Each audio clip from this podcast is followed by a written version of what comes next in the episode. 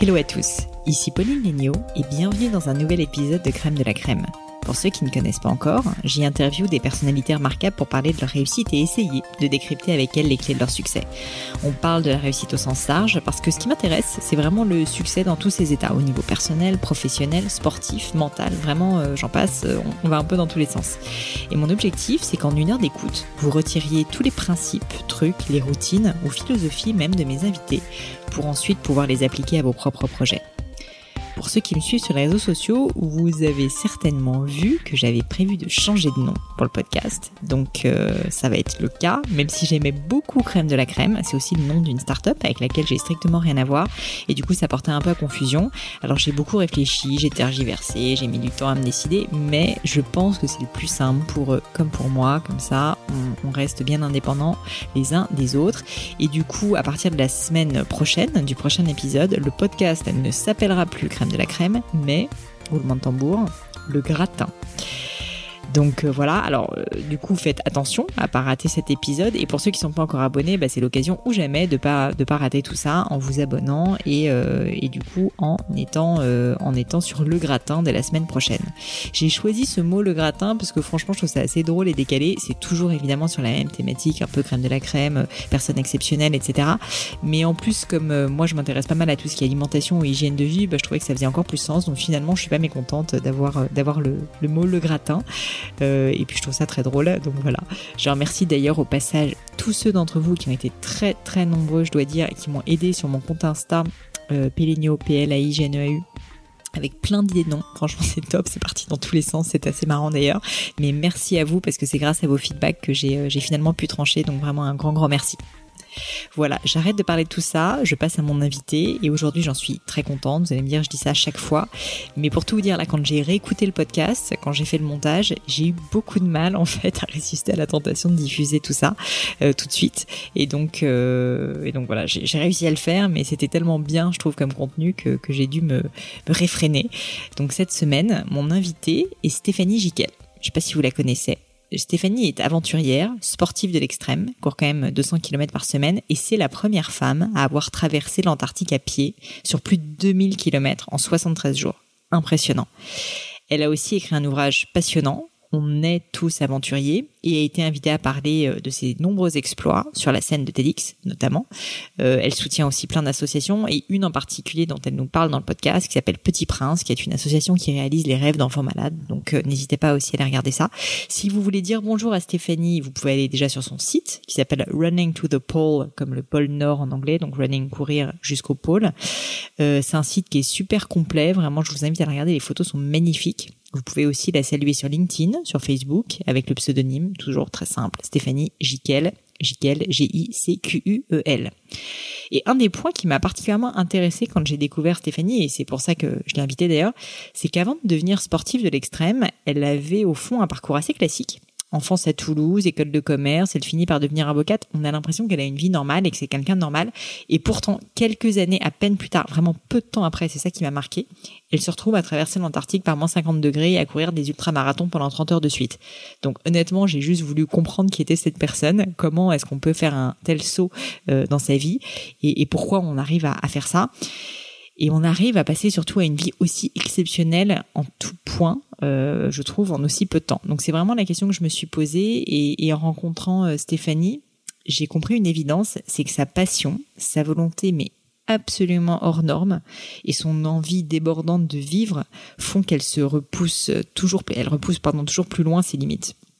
Et, et, je pense que même pour ceux que le sport n'intéresse pas particulièrement, cet épisode va vraiment être hyper intéressant. Je vous conseille de l'écouter jusqu'au bout parce que même s'il est un petit peu plus long d'habitude, j'ai rarement été aussi impressionnée par quelqu'un. On a parlé d'échecs et de rebonds, de techniques pour ne pas renoncer, de l'instinct de survie, de visualisation, de la faim, la vraie, d'alimentation, des sacrifices aussi qu'elle a dû faire pour suivre sa passion et du fait aussi qu'au fond, l'aventure n'est qu'à un pas, euh, qu'elle soit entrepreneuriale, familiale ou euh, dans la vie amoureuse.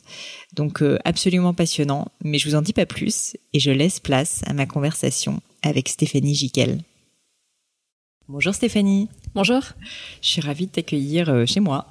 Euh, bienvenue sur le podcast. Merci beaucoup, je suis ravie également. Euh, Stéphanie, j'ai beaucoup, euh, du coup, un peu regardé ton parcours. Euh, j'ai parlé un peu dans l'introduction de, de, pas tout ce que tu as fait, mais beaucoup de choses que tu as fait. et en faisant une petite recherche sur toi, je me suis, je suis tombée sur une phrase en fait que tu avais dite et j'ai voulu commencer par ça parce que j'ai trouvé ultra intéressante et je me suis dit que c'était sympa euh, et que tu pourrais rebondir dessus. Donc la phrase c'est j'ai renoncé une seule fois et je me suis promis de ne plus jamais baisser les bras. J'ai arrêté une course de 180 km au bout de 21 heures alors que j'étais très bien positionnée. Le soir même, je, le soir même pardon, je m'en mordais les doigts, mais je sais aujourd'hui que l'erreur a du sens. Franchement, j'ai trouvé ça euh, hyper hyper fort comme phrase, enfin juste passionnant. Du coup, j'ai plein plein de questions pour être honnête. Et la première, ça serait euh, déjà pour commencer, euh, bah, que tu me racontes un peu le contexte de cette citation, c'est-à-dire euh, bah, qu'est-ce qui s'est passé, qu'est-ce que c'était que cette course, et, et, et, pourquoi, enfin pourquoi tu la faisais, et aussi pourquoi du coup tu t'es arrêté ce, ce jour-là? Alors, euh, je pratique la course, euh, la course à pied sur ultra distance et effectivement, une fois, euh, il y a quelques années, j'ai abandonné. J'ai vécu un abandon. j'avais pas de blessure, j'avais pas de d'accident, rien du tout. J'étais bien positionnée. Mais je crois que ce qui m'a manqué en amont, c'est la visualisation. Et c'est vrai que j'explique souvent en conférence que ce qui est important pour moi pour aller au bout, c'est de visualiser en amont les obstacles que je vais rencontrer. Donc quand on connaît, euh, quand on a déjà vécu une expérience, on peut visualiser. Euh, par exemple, aujourd'hui, euh, quand je pars sur une course sur ultra distance, je visualise la pluie, je visualise le fait que je vais mm. courir durant la nuit, je visualise certaines douleurs, je visualise les crises d'hypoglycémie, mm. parfois les envies de vomir. Je visualise tout ça en amont pour pouvoir justement le surmonter lorsque ça arrive. Et quand je suis partie sur cette course, donc c'était il y a déjà 5-6 ans, j'ai pas visualisé certaines douleurs, notamment sous la plante des pieds et au niveau des mollets, et j'ai abandonné. J'ai abandonné au bout de 140 km. C'est déjà rien que ça, c'est pour ça. Euh. On voit que t'es triste d'avoir abandonné, mais t'as quand même couru 140 euh, km. Alors c'est vrai, mais dès le soir même, en fait, cet abandon, euh, il m'a envahi euh, vraiment euh, l'esprit. Et aujourd'hui, j'y pense encore. alors j'y suis revenue hein, sur cette course. Entre temps, je l'ai gagnée. J'ai atteint l'objectif à plusieurs reprises. Mais c'est vrai que hum, ça m'a pas mal perturbée parce que, hum, au final, je me rends compte que quand on atteint un objectif, on peut surmonter des obstacles, des obstacles qui sont souvent euh, douloureux, mais on a tendance après coup à les amoindrir. Dès qu'on a atteint mmh. objectif, on a tendance à diminuer finalement euh, ce que l'on a vécu. Quand j'ai euh, traversé l'Antarctique, j'ai vécu des, des journées entières à moins 50 degrés. Aujourd'hui, je pense que j'atténue en fait ce que j'ai vécu mmh, mmh.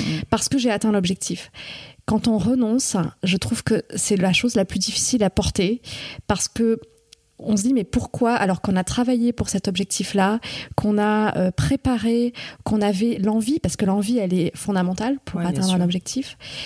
Pourquoi on a arrêté. Et ça, euh, j'avoue que dès les premières minutes, effectivement, où j'ai rendu mon dossard, je me suis dit, Steph, t'as fait une bêtise. Ouais, et, euh, et ça, pour le coup, aujourd'hui, je crois que c'est grâce à cet abandon qu'aujourd'hui je vais jusqu'au bout parce que mm. euh, bon déjà je sais pourquoi j'ai abandonné donc il m'a il m'a manqué la visualisation. C'est-à-dire que là en l'occurrence j'avais pas visualisé certaines douleurs. Donc pour moi elles étaient euh, bah, c'était c'était c'était pas normal. C'est-à-dire c'est des difficultés qui sont arrivées. peur aussi. Oui j'ai voilà mm. et je me suis dit bon voilà ça arrive euh, j'ai j'ai pas envie de surmonter cet obstacle-là, euh, donc mmh. j'arrête. Aujourd'hui, je visualise. Alors, je visualise plusieurs choses. Je visualise ce que je connais et je visualise aussi le fait qu'il y aura nécessairement des obstacles imprévus. et c'est le meilleur moyen, euh, finalement, quand je me retrouve face à ces obstacles, de pouvoir euh, les surmonter, de mmh. mettre le stress à distance et de pouvoir me dire, OK, tu étais pas prête à cet obstacle-là, mais c'est logique. Il y a toujours des obstacles quand tu pars à l'aventure vers quelque chose que tu ne connais pas. Il y a toujours des obstacles qui se produisent tu ne sais pas qu'ils allaient se produire, mais ils sont forcément là, c'est obligatoire, c'est comme ça. Et donc aujourd'hui, ça m'aide euh, finalement. De, je sais pourquoi j'ai abandonné, je sais que j'ai pas visualisé, et donc aujourd'hui, la visualisation est ultra importante. Et quand je suis dans un projet, on me dit souvent, mais euh, t'as pas envie d'abandonner quand tu es sur une course de 200 km, de 24 ah heures, quand tu es au milieu de l'Antarctique. Non, j'ai pas envie d'abandonner. Il y a trop de travail, il y a trop d'envie, et puis je sais ce que c'est que l'abandon. Mm. Et donc finalement, je pense avoir euh, euh, retiré des enseignements de cet abandon-là. Donc euh, pour ceux qui nous écoutent, si un jour vous abandonnez, euh, peut-être que cet abandon vous servira.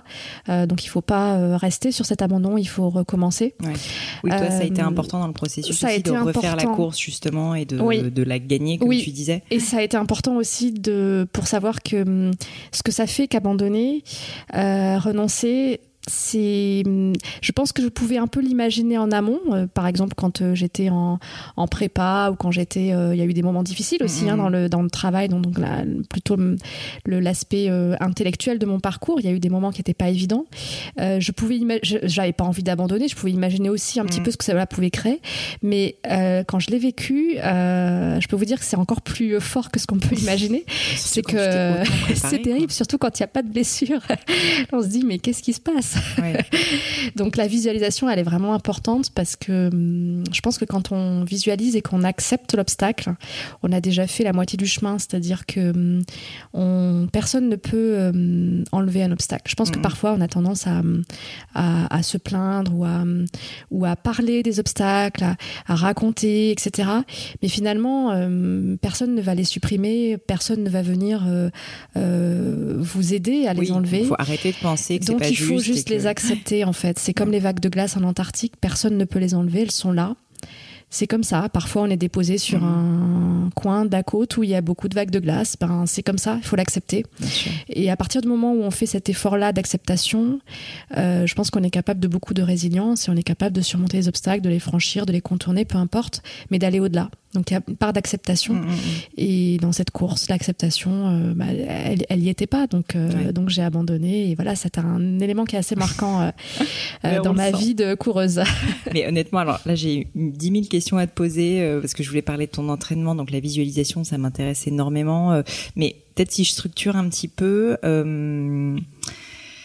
Euh, si au fond parlons de ça parce que franchement ça m'intéresse la visualisation concrètement comment tu fais en fait? Tu te projettes tu fais quand tu prépares tes courses ou même pour l'Antarctique donc ça a duré plusieurs mois tu tous les jours, par exemple, tu te forces? Enfin, comment ça se passe? Est-ce que tu peux me, me raconter un petit peu euh, ce que ça signifie? Tous les jours, je me force à visualiser. Alors, par exemple, euh, donc j'ai traversé l'Antarctique sur 2045 km en 74 jours.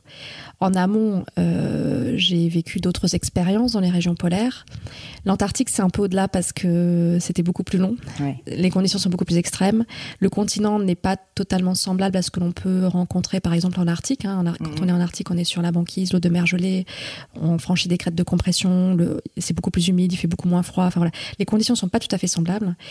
Et donc, euh, en termes de visualisation, euh, j'ai utilisé par exemple des livres, notamment le livre de Reinhold Messner. Et tout ce qu'il décrivait, les moments d'angoisse, les moments de doute, les moments où il fait très froid, la faim, euh, l'effort intense, parce que hum, sur euh, une épreuve comme celle-là, euh, j'ai fait 70 heures de sport par semaine. Actuellement, je suis à 15-20 heures, donc il y a un très très gros gap. 70 euh, heures par semaine, c'est vraiment énorme, donc on se nourrit pas suffisamment pour pouvoir faire autant d'efforts physiques. Bah, surtout avec le... Avec Et voilà, en plus, on, le froid, exactement. Et donc, j'ai visualisé que j'allais vivre dans l'inconfort. Ça veut dire quoi? Ça veut dire euh, visualiser qu'il fera froid tout le temps, que euh, on n'aura pas de douche pendant trois mois, mm, mm. euh, que euh, il fera, on sera pas confortable, on n'aura pas les vêtements que l'on a envie de porter, on aura, euh, on devra manger tout le temps la même chose. Et donc c'est l'imaginer, l'imaginer tout le temps, c'est-à-dire se voir dans des conditions. Et alors avec des livres c'est génial parce que, alors il y a des livres qui me qui m'ont fait aller euh, très loin, notamment celui de Ryan Messner. Euh, quand je quand je visualisais, j'étais même à, je, pleurais parfois parce ah que je me disais mais je me disais mais tu, vas vivre un truc de fou. Et donc il y a eu des moments d'angoisse, des moments où je me réveillais la nuit, où je continuais à visualiser la nuit. Euh, voilà, donc c'est ça la visualisation. Alors après, sur une course euh, d'ultra distance, euh, ce qui est intéressant, c'est que quand on a déjà vécu l'événement, on peut beaucoup plus facilement se projeter. Alors après, on peut. Moi, ce que j'aime beaucoup, c'est l'aventure, c'est-à-dire sortir de sa zone de confort et avoir toujours des objectifs qui sont nouveaux. Et par exemple, sur une course, je vais toujours avoir pour objectif d'aller plus loin. Donc, soit une course différente, soit aller plus loin en termes de chrono. il va falloir toujours que je sorte de ma zone de confort en ayant toujours un objectif nouveau. Mais il y a quand même des éléments qui reviennent. Par exemple, dans la course sur ultra distance, euh, il n'est pas rare de courir sous la pluie, mm, mm. il n'est pas rare euh, d'avoir telle ou telle douleur, il n'est pas rare d'avoir des hypoglycémies pendant la course, c'est totalement euh, normal. donc visualiser est mm, pour moi un peu plus facile que quand je pars sur quelque chose de totalement nouveau parce que j'ai déjà vécu la chose, donc je sais ce que cela fait, je peux me projeter. Quand on part sur une aventure qui est totalement nouvelle, en l'occurrence quand j'ai traversé l'Antarctique, j'ai connu la fin, ce que je n'avais jamais connu parce qu'il faut passer plus de 30-40 jours pour connaître la fin parce que sinon on peut totalement euh, faire une expédition sur ses réserves. Là, j'ai écouté, c'est-à-dire que j'ai lu, j'ai écouté d'autres explorateurs qui m'ont parlé de la fin, ce qui m'a permis de me dire que j'allais être euh, confrontée à quelque chose que je ne connais pas encore, c'est-à-dire je ne sais pas ce que cela fait sur le corps, mais euh, je vais le vivre. Et Mhm. mm, donc ça m'a permis de, euh, de visualiser, de d'y penser. Donc tous les jours, on pense à la fin, tous les jours, on pense à, à ces obstacles que l'on va rencontrer, les vagues de glace, par exemple, Mhm. on les rencontre qu'en Antarctique. Euh, en Arctique, c'est totalement différent. Les crêtes de compression, on les franchit pas de la même manière. Donc je me suis dit, tu vas devoir franchir des vagues de glace, c'est-à-dire des, mm, des obstacles qui sont différents de ceux que tu peux franchir dans les Alpes ou bien euh, en Arctique. Et donc ces choses-là, on y pense en amont et cela permet de se préparer mentalement. En fait, la visualisation, c'est vraiment une préparation mentale parce qu'on a beau avoir l'envie et la préparation physique, Ouais, si on ne visualise pas euh, le chemin, euh, je pense qu'au premier obstacle, on peut rester devant en se disant finalement, euh, si je suis face à cet obstacle-là, c'est c'est pas normal. euh, les autres ne sont pas face à cet obstacle-là. euh, J'aurais pas dû le rencontrer. C'est pas de chance. Je, je vais tout Oui, puis simplement le arrêter. cerveau humain n'aime pas la souffrance, donc a Voilà. tendance en plus à... C'est ça, exactement. Typiquement, quand je me suis retrouvée en Antarctique, sur les euh, 400 premiers kilomètres, il y avait des vagues de glace partout. Et hum, on m'avait dit, les vagues de glace, tu verras, on peut les contourner. J'arrive devant le terrain, je me dis, mais euh, contourner, mais non, on peut pas contourner, il y a des vagues de glace partout. Il se trouve que là où j'ai été déposée, alors j'avais pour souhait d'être déposée au même endroit que Mhm. Reinhold Messner, mais bon, il se trouve que Reinhold Messner a fait son expédition en 89 Ouais. ça fait déjà longtemps, donc les vagues de glace, évidemment, elles évoluent sur le continent, et puis l'avion peut pas te déposer exactement sur le même point.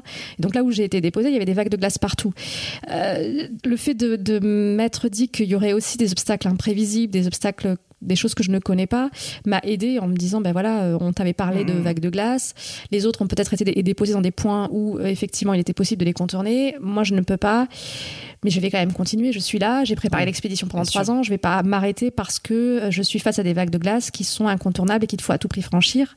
Donc je les franchis les unes après les autres, ça veut dire 2,5 km heure, ça veut dire qu'un traîneau se renverse, il faut se retourner, le redresser, on continue, le traîneau se renverse, on, se- on continue, on continue, on continue. Mais c'est voilà la persévérance. Je pense qu'elle est, hum, elle vient de l'envie, elle vient du travail. C'est-à-dire plus on travaille, euh, on est allé tellement tu- loin qu'on va pas s'arrêter. Euh, on, a, on a fait trop de chemin pour sûr. pouvoir s'arrêter. C'est trop. Ça, on a- pensais, euh, j'imagine, pendant, enfin, on va en reparler beaucoup en détail, mais j'imagine que le, tout le travail que tu as fourni en amont, la préparation, à la fois physique, mentale, même financière, toute la préparation de, de l'aventure, c'est quelque chose qui doit quand même te driver, parce que l'une des questions que je voulais te poser, justement, c'était là-dessus, c'était sur cette volonté, tu as l'air d'avoir une volonté, euh, enfin, juste hors norme, complètement, euh, complètement euh, hors du commun. Et pour moi, c'était intéressant de me dire, mais... mais comment, d'où te vient cette volonté au fond et, qu'est-ce qui te fait, qu'est-ce qui te fait faire toutes ces aventures absolument incroyables qui quand même sont des moments aussi de souffrance. Enfin, j'imagine qu'il y a de la joie, mais c'est pas facile. Tu le dis toi-même. Qu'est-ce qui te fait avancer comme ça vers ces aventures? Qu'est-ce qui te donne cette volonté? Alors donc déjà sur la sur la préparation, effectivement, il y a beaucoup de préparation parce qu'en fait la préparation, elle a pour objectif de limiter le risque. Mm. C'est-à-dire que dans tout projet, que ce soit un projet entrepreneurial, un projet sportif, euh, un projet de famille, il y a toujours des risques. Le risque zéro, il n'existe pas. Alors c'est vrai que dans des explorations, il y a en plus le risque de décès qui est peut-être un peu plus important Mm. que dans un projet entrepreneurial ou autre. C'est sûr. Et encore, parce qu'on peut très bien euh, euh, avoir un accident aussi dans la vie quotidienne, hein, ça peut arriver. Ah oui, c'est vrai. Donc le risque zéro n'existe pas. Donc le travail, la préparation a pour objectif de limiter au maximum le risque, Euh, parce qu'on part pas, euh, on part pas en étant inconscient. C'est-à-dire, euh, pour certains, l'aventure, c'est euh, plus il y a de risques physiques et plus tu es dans l'aventure, ce qui est complètement idiot, parce que dans ces cas-là, il suffirait de partir en Antarctique sans aucune préparation pour vivre une très grande aventure. Mais non, l'objectif des préparations, c'est vraiment de diminuer ce risque. Maintenant, le risque zéro n'existe pas, et c'est vrai que le risque de décès est peut-être un tout Mm. petit peu plus important que dans une autre, une autre aventure. Mais bon, ça, on, on, enfin voilà, on fait avec. Et moi, mon envie était tellement importante que finalement, je savais que j'avais un risque euh, d'y rester plus important que sur une compétition organisée, par exemple. Mais mon envie, en fait, elle était plus forte. Ouais. C'est-à-dire que je pense, et c'est pas contradictoire, c'est un. Pourquoi toutes ces aventures C'est une passion de la vie, en fait, qui est extrêmement forte. c'est génial. C'est-à-dire que j'aime vraiment, j'aime vraiment la vie.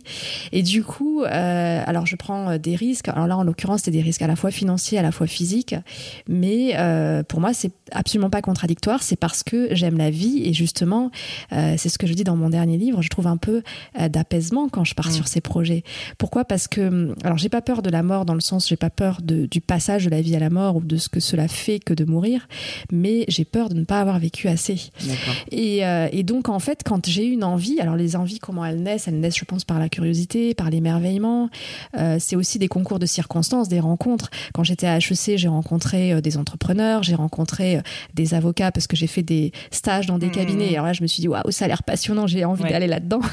Puis après, euh, le, les aventures de la, la, vie ont fait que je suis allée dans des régions polaires. Là, j'ai rencontré des explorateurs, j'ai rencontré des personnes qui évoluent dans ce milieu et qui, du coup, m'ont donné envie. J'ai aussi, à un moment donné, euh, moi aussi créé un blog de rencontres.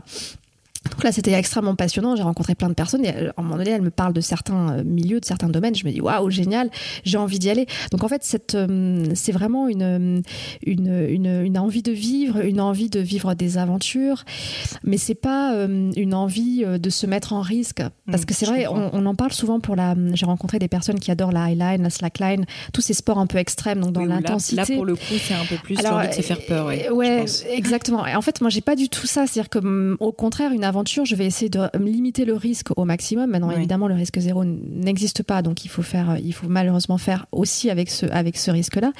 Mais tant mieux parce que justement, euh, c'est, euh, c'est le risque aussi qui permet de se sentir vivant, je pense. Parce que si on est dans une zone d'habitude où on maîtrise absolument tout, euh, sincèrement, on s'ennuie.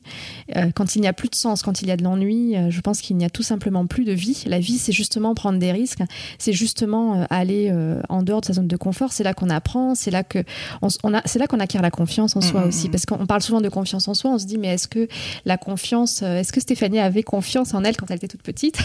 Non, je pense que la confiance, en fait, elle s'acquiert à force de faire des expériences, à force d'aller dans des euh, domaines qui sont un peu en dehors de notre zone de confort. On devient de plus en plus confiant.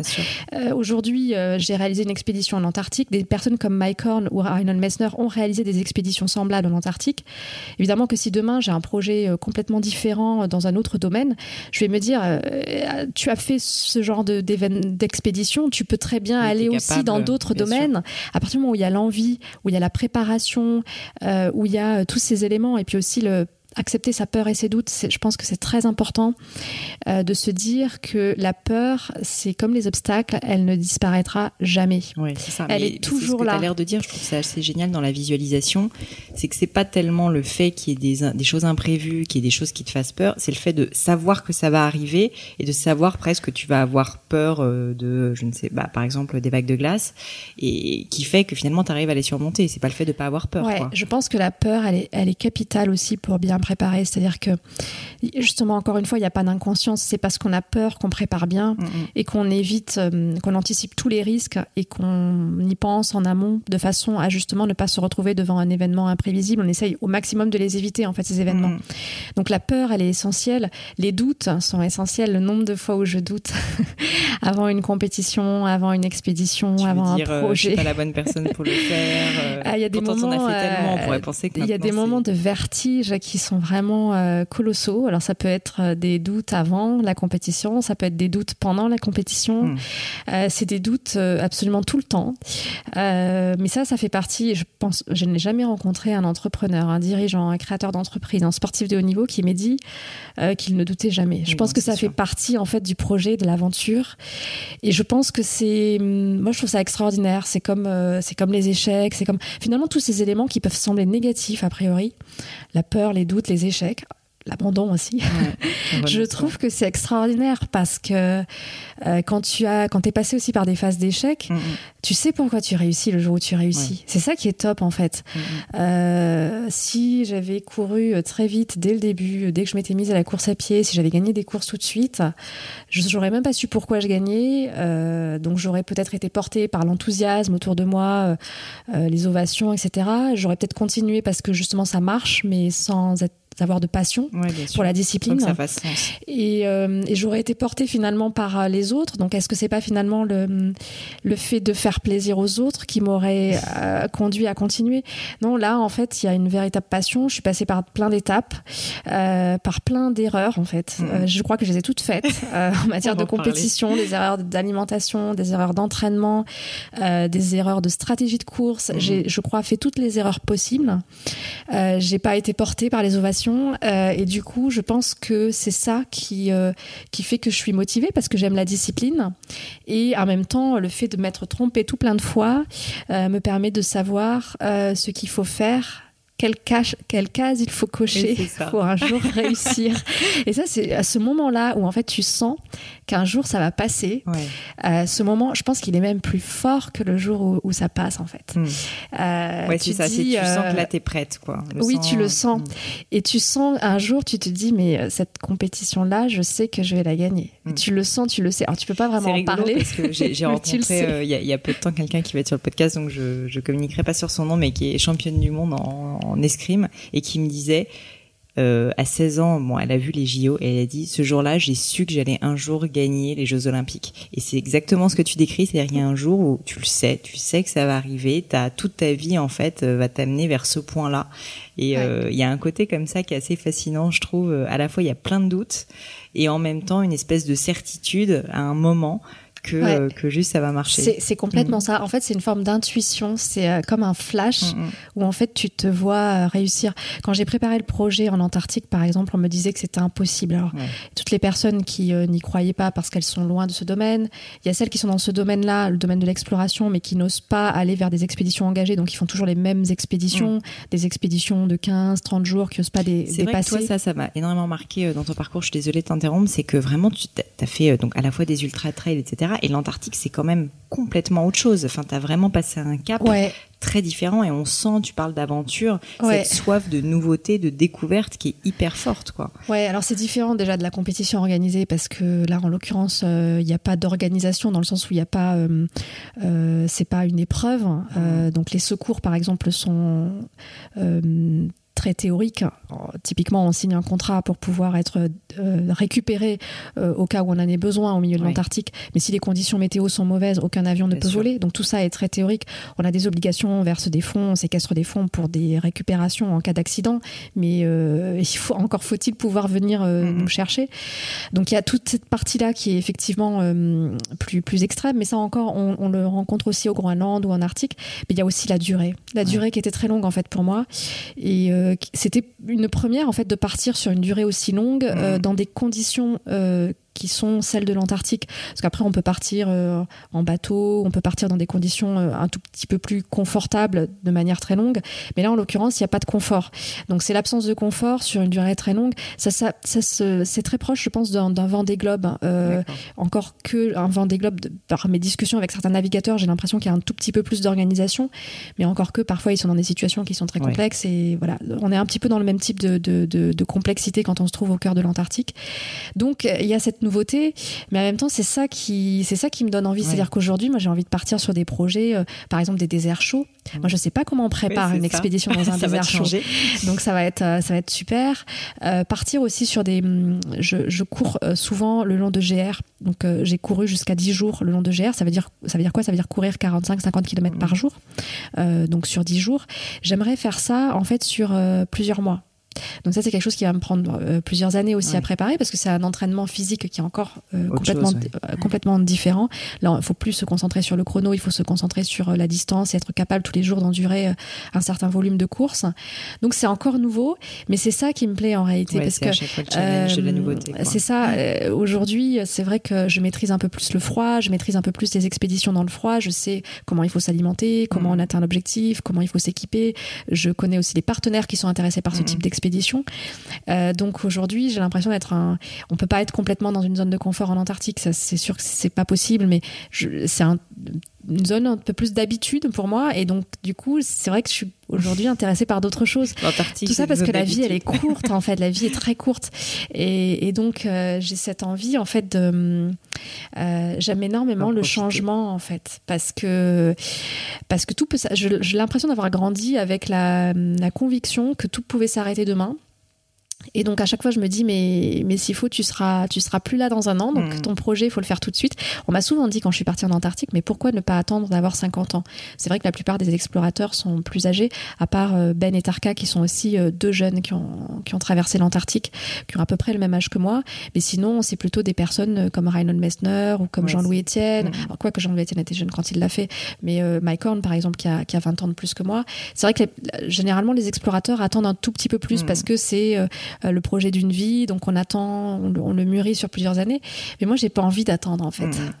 j'ai clairement pas envie d'attendre. Et- c'est génial, il y a une urgence de vivre vraiment. Et d'où te vient cette urgence de vivre euh, Par exemple, tu, tu me parlais un petit peu euh, tout à l'heure de, de ton enfance. Tu m'as dit quand j'ai grandi, euh, j'avais déjà ça et je sentais, euh, voilà, que même dans un an, peut-être que je serai plus là. D'où te vient ce Est-ce que est-ce que par exemple, tu peux me parler peut-être de ton enfance un petit peu? Dans, dans quel cas t'as vécu? Je crois que t'es né à Toulouse, c'est ça? T'avais une enfance normale ou on a l'impression que t'étais déjà en train de, je sais pas, faire le GR20 ou choses comme ça Alors, en fait, c'est vrai qu'on me, on me pose souvent cette question, et euh, c'est vrai que souvent on entend euh, euh, des explorateurs ou des sportifs ou, des personnes qui évoluent dans d'autres univers dans lesquels ils se dépassent. On, ils ont souvent un déclic. Alors c'est vrai que hum, moi j'ai vécu des expériences, euh, notamment au Groenland il y a quelques années, euh, une expérience euh, très très dure où j'ai eu un accident où j'ai cru clairement que c'était c'était la fin. Mais c'est à ce moment-là, j'avais déjà envie euh, d'aventure. Donc c'est cette aventure-là. Alors aujourd'hui, parfois quand j'y repense, c'est évidemment ça, ça vous met dans des situations. euh, je pleure, je suis absolument pas bien parce que hum, je ressens un, un stress. Je, clairement, j'ai- j'ai cru que j'allais y passer ce jour-là, Mhm. mais c'est pas cet événement-là qui m'a fait prendre conscience que le temps passe vite, et qui m'a fait prendre conscience qu'on pouvait mourir du jour au lendemain, euh, puisque j'étais déjà comme ça avant. Ouais. Et donc je ne sais pas répondre à la question, à vrai dire. Et, et qu'est-ce que tu voulais faire quand tu étais petite, par Alors exemple quand j'étais petite, en fait, j'ai évolué dans un, environnement qui n'a rien à voir avec le sport, qui n'a rien à voir avec le monde des affaires, qui n'a rien à voir avec l'exploration. Euh, j'ai vécu euh, dans une famille euh, tout à fait normale. On voyageait absolument pas puisque mes parents n'avaient pas n'avaient pas les moyens de voyager. Moi, j'avais une envie en fait de, de voyage. J'avais une envie de Paris parce que les récits, les livres que je lisais euh, me donnaient l'impression que tout se passait à Paris, que c'était forcément formidable. Euh, donc j'avais une envie de Paris, j'avais une envie de voyage. Et euh, quand j'étais jeune, je me suis dit, mais quel moyen, qu'est-ce que je peux faire pour atteindre euh, cette envie, pour atteindre ce Mhm. rêve, pour atteindre cet ailleurs dont je rêve? Et un jour, en lisant un magazine qui doit être un magazine type L'étudiant ou autre, j'ai entendu parler d'HEC et là je me suis dit, waouh, moi j'ai envie de faire cette école. et là, en fait, pour, pour mon entourage, c'était déjà quelque chose d'impossible. Ouais, Donc on m'a dit, euh, non, mais... quel âge euh, à l'époque? J'avais 13 ans. On m'a dit euh, euh, Paris c'est pas possible, c'est trop loin. euh, une école de commerce, tu t'imagines pas. Il faut déjà euh, être dans cet univers, tu n'y es pas. même, enfin les enseignants, etc. On me disait c'était pas possible. Pourtant je marchais bien à l'école, mais Mhm. je, je- c'était trop loin en fait. Et donc j'ai grandi dans une petite ville à côté, à côté de Toulouse. Et, et en fait moi j'avais ce rêve, c'était obsessionnel. Je voulais faire cette école. Et juste HEC. hein, Juste HEC. T'avais lu le nom. Oui, parce que j'avais vu ce nom-là, j'avais compris que c'était euh, le, le Graal, Ouais. et donc c'était euh, c'était HEC. Et donc euh, j'ai mis en, en œuvre tout, tout ce qu'il fallait mettre en œuvre pour pour atteindre cette école. Pour moi, je regardais ces, ces jeunes qui sortaient de cette école vraiment avec des yeux qui brillent. Pour moi, ça me paraissait complètement, ça me paraissait impossible, mais en même temps, donc j'avais beaucoup de doutes, mais en même temps, j'avais la sensation que ce destin-là, un jour, je le connaîtrais. Euh, donc un peu comme le- la sportive de haut niveau dont, dont tu parlais tout à l'heure. Euh, c'est vraiment ce que j'ai ressenti. Et, euh, et en même temps, j'a- j'avais le sentiment que les études m'ouvriraient des portes euh, et me donneraient les clés pour pouvoir construire construire ma, ma vie de voyageuse puisque j'avais envie de voyager. Et je me suis pas trompée parce qu'en fait en école de commerce, on apprend à se débrouiller, on vit avec les autres, on est dans des associations, euh, on, on est ouvert au monde, on voyage. Donc c'est là que j'ai voyagé pour la première fois. Et euh, on apprend, on, nous donne des clés justement pour construire. Et hum, des expéditions, ce sont des véritables projets entrepreneuriaux. vivre du sport, c'est un projet entrepreneurial parce qu'aujourd'hui, je vis du sport. donc, il faut pouvoir se débrouiller, surtout quand on est dans un sport qui est absolument confidentiel, qui, qui n'est pas encore aux Jeux Olympiques, malheureusement, parce que là, donc, il peut y avoir une envie, mais il y a aussi un obstacle qui est que le sport n'y est pas encore. donc, il faut, il faut être indépendant, il faut pouvoir se débrouiller. Et, ça, je l'ai appris grâce aux études. Euh, les études donc m'ont conduit vers Paris, qui était mon rêve, euh, m'ont conduit vers le voyage. Et puis quand je me suis retrouvée, parce qu'après je pense qu'il y a un concours de circonstances, quand je me suis retrouvée en école, j'ai rencontré des gens extraordinaires, des gens qui évoluaient euh, dans le domaine des affaires. D'accord. Et à un moment donné, cette envie-là du monde des affaires est née. Donc je ne connaissais pas du tout avant ce, ce domaine-là. Et on m'a parlé de private equity, d'opérations. J'ai commencé à lire les échos, que je lisais absolument pas avant. Ça a été très compliqué en prépa de me mettre à ce type de lecture. Euh, et, euh, et, là, je me suis dit, waouh, mais ça a l'air génial, j'ai envie de comprendre le mécanisme. Et donc, je, à un moment donné, j'ai laissé un peu ce, ce, rêve de voyage, même si je l'ai quand même un peu euh, découvert en école, mais je l'ai mhm. laissé un petit peu de côté pour aller vers le monde des affaires. Et, et là, ça m'a passionnée parce que en voilà. Disant que tu voulais entreprendre à l'époque ou rien non, à voir Non, pas du tout. En me disant, je veux découvrir ce que c'est. Je veux savoir ce que c'est. Qu'est-ce que quand on parle d'opération, fusion, acquisition, private equity, qu'est-ce que c'est mm. Quelle est la mécanique de ces opérations? Parce qu'en école, on nous donne pas toutes les clés, mm, mm. on ne comprend pas tout simplement. Et donc moi, j'avais envie de comprendre. Et bon, du coup, il y avait plusieurs options, hein, soit le conseil, soit la banque d'affaires, soit le, monde des avocats. J'ai choisi le monde des avocats parce que j'ai fait des premiers, des premiers stages dans cet univers, que ça m'a plu. je voulais t'en parler justement. C'était un petit peu donc tu as été euh, avocate ou je, tu l'es peut-être encore d'ailleurs. Enfin, je crois qu'on l'est un peu ad vitam aeternam, mais tu es avocate des affaires, dans le droit des affaires. Et c'est vrai que cette, euh, cette euh, binarité entre à la fois sportif de l'extrême et avocate des affaires, on me dit, mais t'es vraiment Wonder Woman, quoi. Parce que avocat des affaires, c'est vraiment les personnes où on sait qui vont travailler énormément. C'est de la fusion-acquisition. Enfin, c'est souvent des choses qui sont, euh, enfin, qui, prennent énormément de temps et où on sait que c'est des personnes qui ont une grosse, grosse capacité de travail. Et je voulais comprendre d'où était venue l'envie. Donc là, tu as l'air de dire que, enfin, la, vie de devenir avocat des affaires, j'ai l'impression que d'après ce que tu me dis, c'est un peu aussi un concours de circonstances, des rencontres, des opportunités, presque plus qu'une envie euh, juridique entre guillemets à la base. Oui, alors c'est pas une envie juridique effectivement, c'est plus un concours de circonstances, c'est une envie de découvrir euh, cet univers, de découvrir ce qu'étaient les opérations. Donc il y a vraiment un désir euh, purement intellectuel, euh, de découvrir ce que c'est. Et c'est d'ailleurs pour ça aujourd'hui que euh, aujourd'hui j'ai voulu davantage dans le sport hein, que dans le monde des, affaires.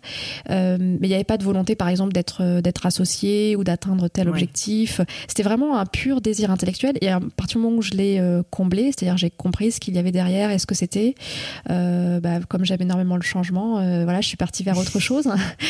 mais comme il peut y avoir demain une envie de découvrir un peu plus euh, le marketing, la communication, euh, ce que c'est que la vie en entreprise, parce que moi j'ai évolué dans un cabinet, donc c'est pas tout à fait la vie d'entreprise. Euh, après, tu parlais de Wonder Woman. C'est vrai que je me, je me reconnais pas là-dedans parce que je, il y a des choses aussi que, par exemple, j'en parle beaucoup dans mon livre, c'est le, c'est le, le, fait que je pense qu'on ne peut pas tout concilier. bon, aujourd'hui, j'ai pas d'enfant, par exemple. Mhm. quand j'étais avocate, je faisais beaucoup de sport, mais il y a des choses en sport que je ne pouvais pas faire et que je fais aujourd'hui. Il faut vraiment faire des choix. Euh, voilà, il faut vraiment faire des choix et ça c'est très important. Mm. Et accepter, euh, parce que c'est vrai qu'on montre souvent euh, beaucoup de d'images de, de, femmes qui réussissent, etc. En fait, elle, la réussite pour moi c'est vraiment faire ce que l'on a envie de faire, être épanoui, mais on ne peut pas tout faire.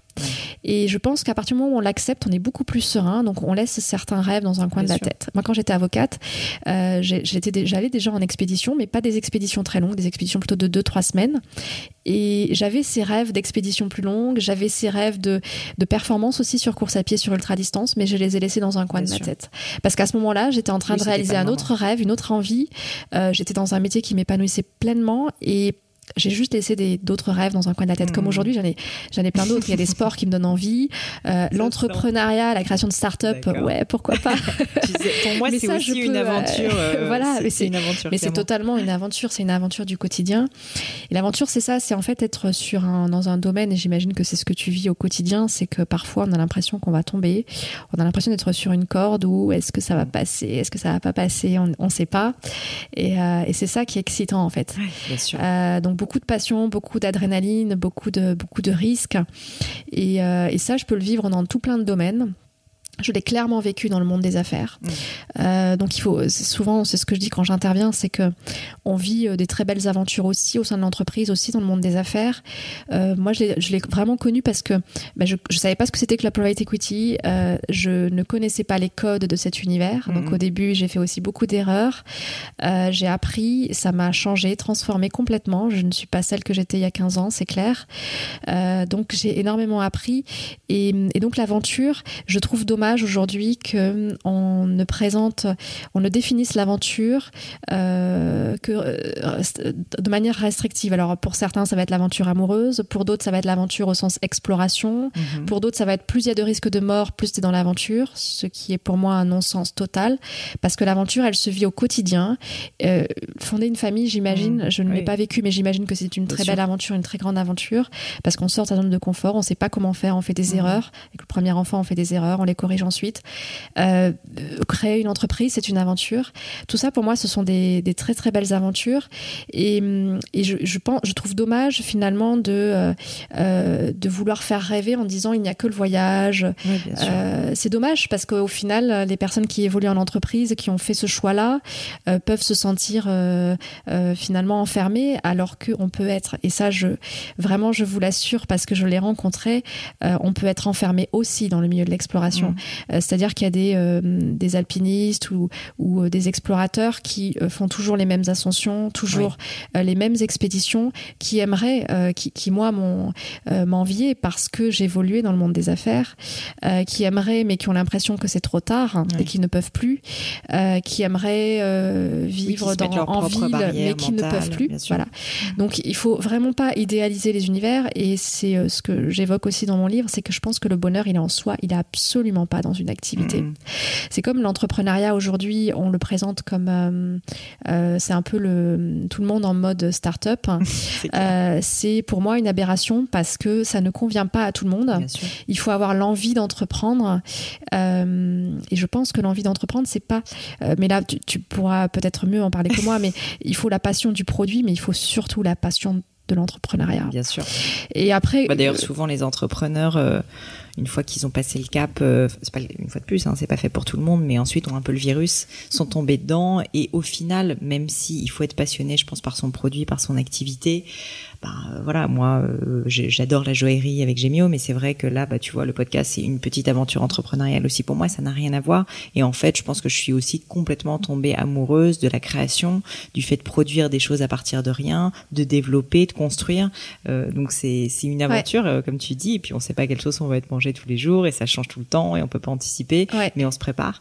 Euh, donc c'est vrai que je, je, vois beaucoup de similarités. Après, euh, de façon très humble, parce que franchement, quand j'ai lu, euh, quand j'ai lu une partie de ton livre, j'ai pas terminé et que surtout j'ai fait toutes mes recherches sur toi, je, je pense que tu es extrêmement, extrêmement humble quand tu dis, quand, quand tu que tu parles de ta aventure, parce que quand même c'est c'est assez, enfin on va dire que c'est l'aventure poussée à l'extrême quand même. Alors en fait, il y a dans ces euh, explorations euh, beaucoup de persévérance. Il y a de la persévérance dans la préparation, comme euh, on peut le rencontrer pour un entrepreneur qui crée son projet. Il y a de la persévérance sur le terrain. Et puis, il y a, et c'est peut-être là la différence que tu mentionnes, mais là, on le rencontre sur des expéditions très engagées, comme j'ai pu le rencontrer en Antarctique. Ce sont des instincts de survie.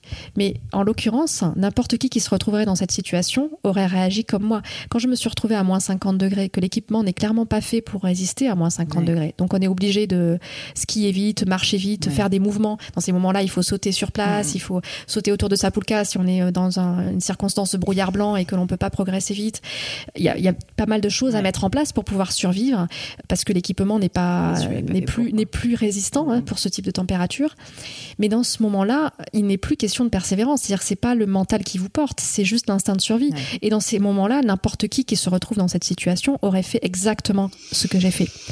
Donc euh, il y a ce risque physique évidemment dans des euh, dans des explorations, des expéditions engagées. Après, euh, continuer quand il fait très froid, moins 35 degrés, franchir les vagues de glace, lever des fonds, et puis quand un sponsor vous lâche à quelques semaines du départ, décider quand même d'y aller et continuer à lever des fonds, aller voir des banques pour des emprunts, avoir des vertiges colossaux parce qu'effectivement c'est onéreux et on se demande comment on va le rembourser, surtout quand on n'a plus d'activité professionnelle, etc. Tous ces moments-là sont, sont des moments de gros vertige. Mais euh, là, effectivement, on fait preuve de persévérance, de résilience, comme on peut le faire euh, dans un autre projet, un projet entrepreneurial ou un projet sportif. Un sportif qui échoue, qui se blesse avant une compétition, fait preuve aussi de persévérance. Et, et ça, je, l'ai connu, euh, des, blessures à quelques semaines d'une compétition. On se dit comment, comment on va faire, mais bon, on continue, on, se prépare mentalement. Après, c'est vrai que dans une expédition engagée, il y a cette partie d'instinct de survie, de, de, survie tout mmh. simplement qui n'est pas agréable en fait en réalité sur le terrain. Mais on n'y va pas pour vivre ces moments-là on y va pour vivre tout le reste. Alors forcément parfois il faut passer par ces obstacles. Mais dans ces moments-là euh, encore une fois euh, je pense qu'on est au-delà de la persévérance. Je pense que n'importe qui qui se retrouve dans cette situation euh, survit tout simplement parce qu'on n'a pas d'autre choix l'abandon j'en ai parlé tout à l'heure pour moi il n'est plus une option mentalement mais parfois sur le terrain en l'occurrence quand il fait moins 50 degrés qu'aucun avion ne peut venir vous secourir ce n'est pas une option physique mm-hmm. ce n'est pas possible. Euh, et, ça, je pense que ça développe aussi une forme de persévérance. C'est-à-dire que, évidemment, qu'après ce type d'expédition, je suis encore plus persévérante au quotidien, comme après euh, certains GR que j'ai pu faire où euh, vous, vous, partez, par exemple, sur 45-50 km par jour. Donc, vous prévoyez un, un, circuit. Tous les soirs, vous dormez sous gîte ou autre. Mhm. Et, mais si vous êtes à 25 km de votre point de chute, qu'il n'y a absolument rien et qu'il reste 25 km à courir, vous faites, vous n'avez pas d'autre choix. Donc parfois l'abandon n'est tout simplement pas euh, une option euh, physique. Quand vous êtes en pleine montagne euh, qui flotte, qui fait très froid, que personne ne peut venir vous secourir à ce moment-là, vous n'avez pas d'autre choix que de continuer à marcher. C'est voilà. Donc forcément au quotidien, euh, quand vous êtes dans des projets, euh, vous ressentez en fait cette forme de persévérance qui mmh. s'est construite au fur et à mesure des expériences euh, un peu plus physiques. c'est vrai que parfois j'ai l'impression d'être dans une sorte de tunnel avec une sortie qui s'éloigne, mais je sens que je n'ai pas d'autre choix que de continuer. Alors c'est peut-être cet abandon que j'ai vécu il y a quelques années qui me donne aussi cette envie de continuer, mais c'est aussi le fait d'avoir vécu tout plein d'expériences physiques dans lesquelles l'abandon mmh, n'était mmh. pas une option euh, possible.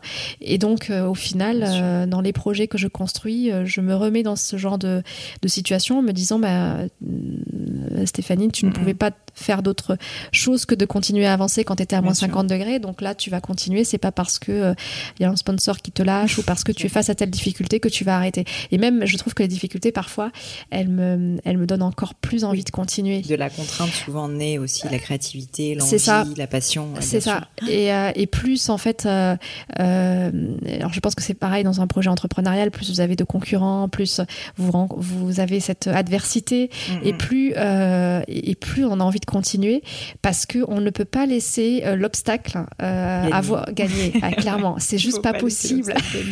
c'est juste pas possible. C'est vraiment donc en fait, je pense que les difficultés, les obstacles sont un point ultra positif en mm. fait, tout comme les échecs. Alors les échecs, ils vous permettent d'acquérir euh, un peu plus d'expérience, de, connaissances et de savoir comment faire pour atteindre l'objectif.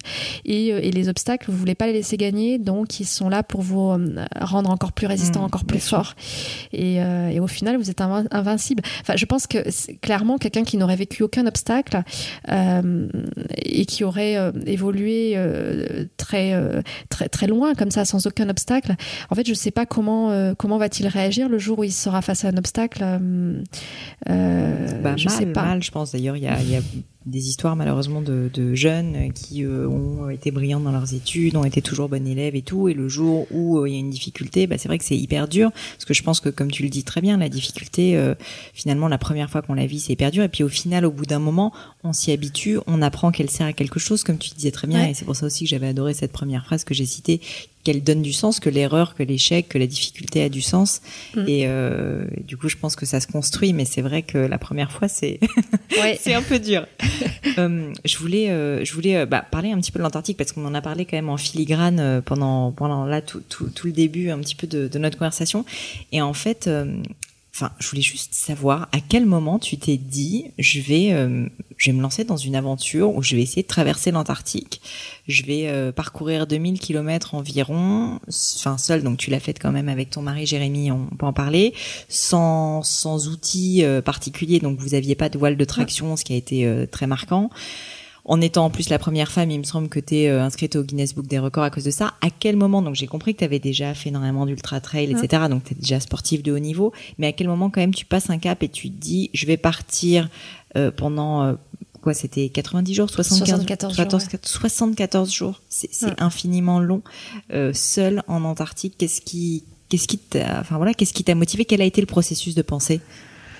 Alors, je pense que c'est un peu, euh, un peu comme pour un entrepreneur. C'est que, hum, alors déjà, il y a eu bon, pas mal de, euh, de, de circonstances. C'est-à-dire, j'évolue dans un univers où, où, je rencontre des explorateurs qui vont mm. dans ces environnements. Euh.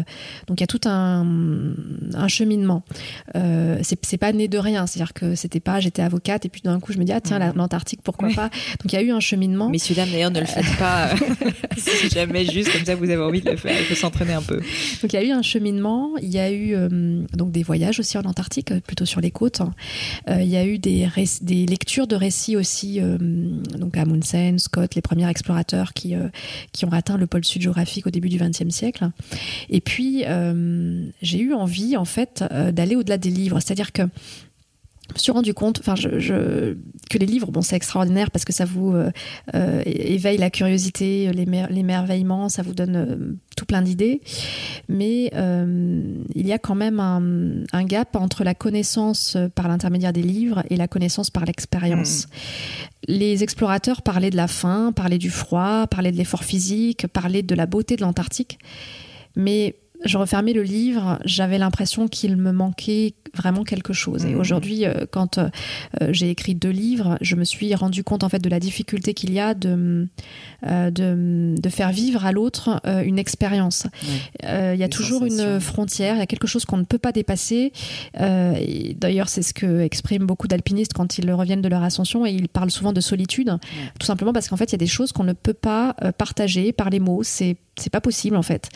Euh, donc on le vit à l'intérieur de soi et, euh, et, donc je sentais bien qu'il y a quelque chose que je ne pouvais pas euh, atteindre quand je quand je lisais quelque chose de l'Antarctique que je ne pouvais pas connaître la vérité de ce continent. Et, et d'ailleurs aujourd'hui c'est assez rigolo parce qu'on est submergé d'informations. Vraiment, mmh. moi je suis noyée dans l'information. Je je sais pas comment font les autres pour survivre là-dedans, mais il y a trop d'informations. mais au final, trop d'informations et, et, plus d'informations, très peu d'informations de qualité. Bien sûr. Euh, et, et, donc l'Antarctique, on en parle, on en parle de plus en plus, mais finalement, euh, personne ne sait ce que ce que c'est ce continent. On en, on en, parle, mais sans sans le vivre. Et moi, j'ai eu envie en fait d'aller le vivre, d'aller le vivre de l'intérieur. Alors j'en parlais avec des personnes qui avaient connu plutôt les côtes, des scientifiques notamment, qui me disaient mais mais quel intérêt d'aller au cœur du continent? Il n'y a mmh. absolument rien, les conditions sont extrêmes. Toutes les personnes que j'interrogeais me disaient non, on n'est jamais allé au cœur du continent. Alors après, je me suis renseignée un peu plus. J'ai vu que euh, certaines personnes qui sont encore euh, vivantes donc, euh, sont allées au cœur du continent. Aujourd'hui, on est 30 à avoir traversé l'Antarctique. Je les ai contactées. La plupart d'entre elles m'ont répondu. La plupart d'entre elles sont, sont, sont, des hommes très, très gentils pour la plupart d'entre eux qui, qui, ont accepté de me répondre, accepté de me rencontrer. Et, et puis un jour, tout simplement, c'est un moment, un instant, on se dit mais, mais euh, oui, je vais faire un gros truc en Antarctique. en et, fait, euh, et là, on part sur une idée, mais, mais comme demain, je peux avoir n'importe quelle autre idée. Euh, oui, ça te tu sais, au moment où tu as l'idée, tu sais qu'en fait, tu vas partir sur ce tu projet. Tu vas par le faire, ouais. Et, euh, et donc, c'est pas une idée qui, euh, ça se mûrit pas sur des années. C'est, c'est one shot, c'est un instant. Mm-hmm. Et, euh, et ensuite, on, on, se renseigne, on fait des recherches, on, on apprend, et, et, puis l'idée se transforme en objectif. Alors, ça veut dire quoi l'idée se transforme en objectif? Ça veut dire que euh, l'objectif est plus précis, parce qu'au début, mm-hmm. on sait pas, on se dit on va aller au cœur du continent, mais on ne sait pas euh, combien de kilomètres, on ne sait pas avec quel moyen de progression, on ne sait pas de quelle côte. Tout ça, c'est l'objectif qui se dessine, qui se précise et qui dépend, euh, qui, qui, se précise grâce à la connaissance, exactement comme quand on entreprend.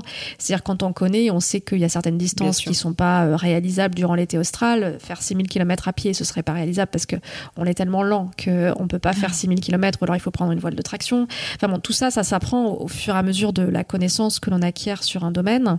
Et donc l'objectif se précise et donc on met une date, on met un budget. Euh, et puis on, construit l'équipe, on s'entraîne. Euh, enfin voilà, tout, tout ça, tout ça se monte exactement comme un projet entrepreneurial.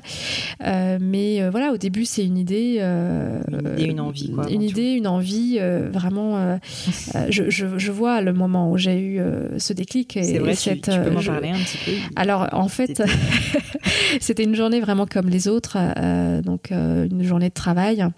Et je déjeunais avec mon mari à ce moment-là, et, et donc on reparlait de l'Antarctique parce qu'on parlait souvent de l'Antarctique puisqu'on était déjà euh, allé sur ce continent, on était déjà allé au pôle Nord, on était déjà allé en Arctique, au Groenland.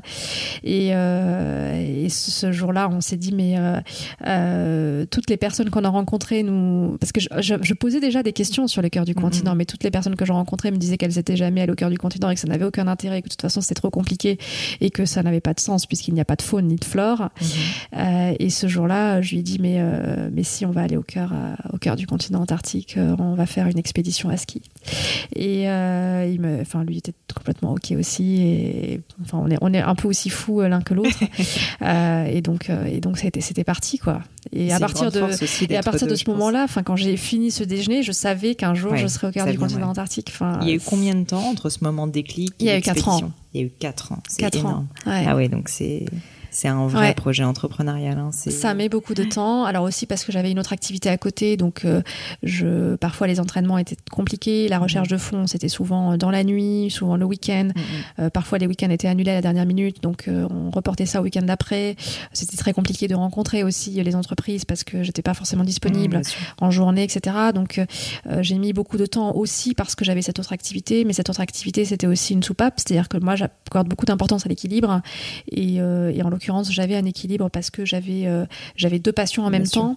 Euh, alors, on peut pas en avoir 36, hein, mais bon, là, en l'occurrence, j'avais deux en même temps à gérer. Et, et c'est ça qui aussi m'a aidé, je pense. Euh, et c'est peut-être pour ça aussi que je suis partie vers, vers ce projet aussi fou, alors que des explorateurs qui évoluent dans le milieu de l'exploration depuis tout petit, peut-être n'iront jamais parce que mmh. je pense, en fait, le fait de voir plein de choses très différentes, de rencontrer des gens qui évoluent dans des milieux très différents et qui vont au bout de leurs projets, de leurs envies, je pense que ça me donne aussi euh, cette euh, capacité de soulever des montagnes. Mmh.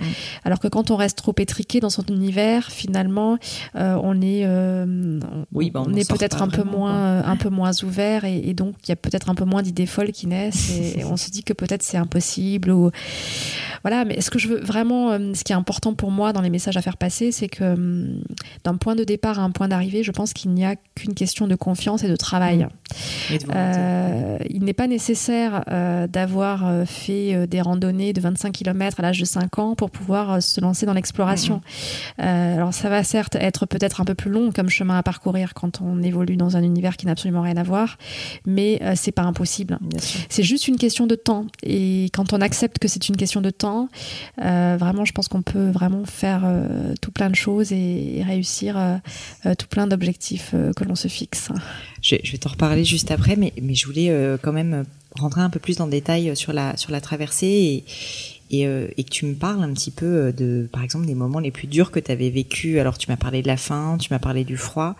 Est-ce qu'il y a des choses ou même des moments où voilà, euh, tu, tu, peux m'en parler, euh, tu me dises un petit peu, mais là vraiment, euh, je me suis dit que j'étais pas sûre de continuer. Ou qu'est-ce qui, qu'est-ce qui a été pour toi le plus gros challenge dans cette traversée ou les ah, plus gros challenges Ce qui a été compliqué, en fait, ça a été au début, parce que hum, en début d'expédition, donc il faut savoir que hum, quand on part sur ce type de projet, on est assez fatigué. Tarka me disait, l'idéal c'est que tu sois reposé au début d'expédition, mmh. mais c'est compliqué. effectivement, c'est compliqué parce qu'il y a beaucoup de matériel qu'on reçoit à la dernière minute, euh, il y a beaucoup de choses à gérer à la dernière minute, que ce soit en termes de communication, avec les sponsors, euh, enfin voilà. Donc on est très fatigué en début d'expédition.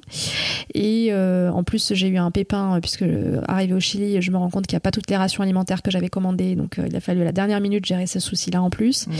Donc tout, tout plein de choses à, à, gérer en dernière minute. Et donc j'attrape un virus au Chili, donc une forte grippe. Euh, et je commence l'expédition dans euh, cet état-là. Or, c'est en début d'expédition que l'on euh, s'adapte à la température. Donc, on s'adapte au moins 25, au moins 30, au moins 35.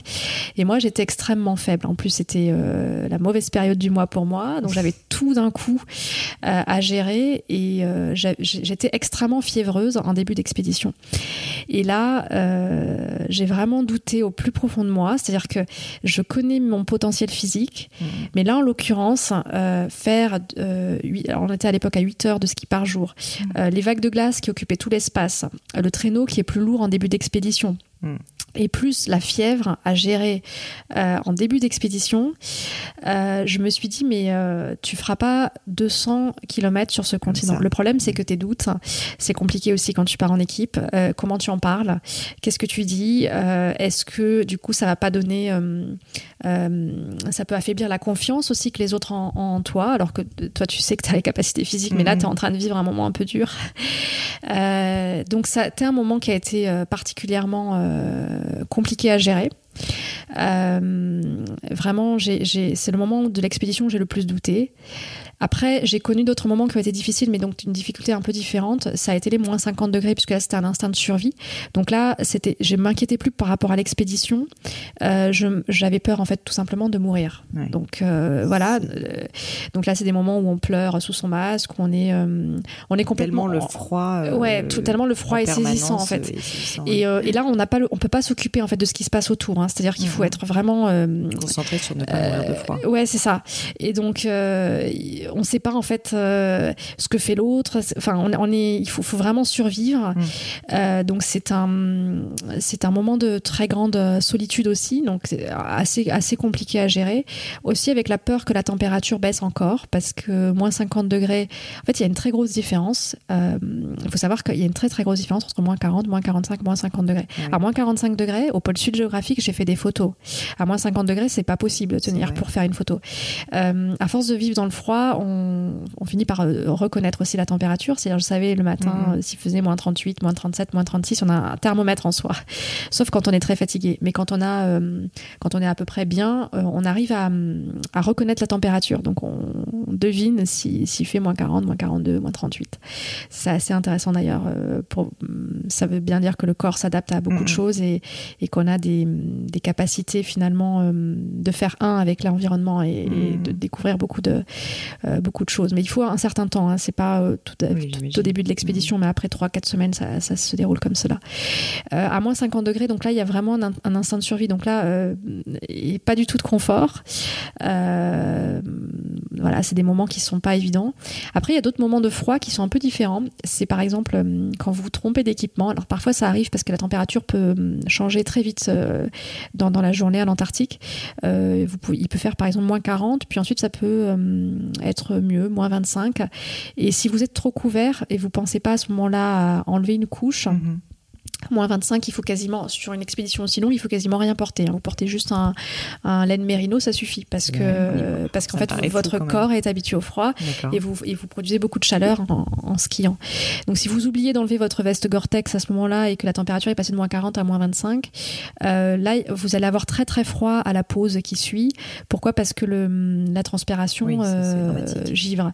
Et alors là, ce froid-là, c'est pas le même que celui qu'on a à moins 50 degrés. C'est un froid qui est euh, très inconfortable, un froid où on n'est pas bien. C'est Mm. une sensation de d'absence de, confort total, euh, qui est euh, donc là c'est plus de la c'est plus du confort. Euh, le moins 50 degrés c'est plus de la survie, donc c'est deux sensations complètement différentes.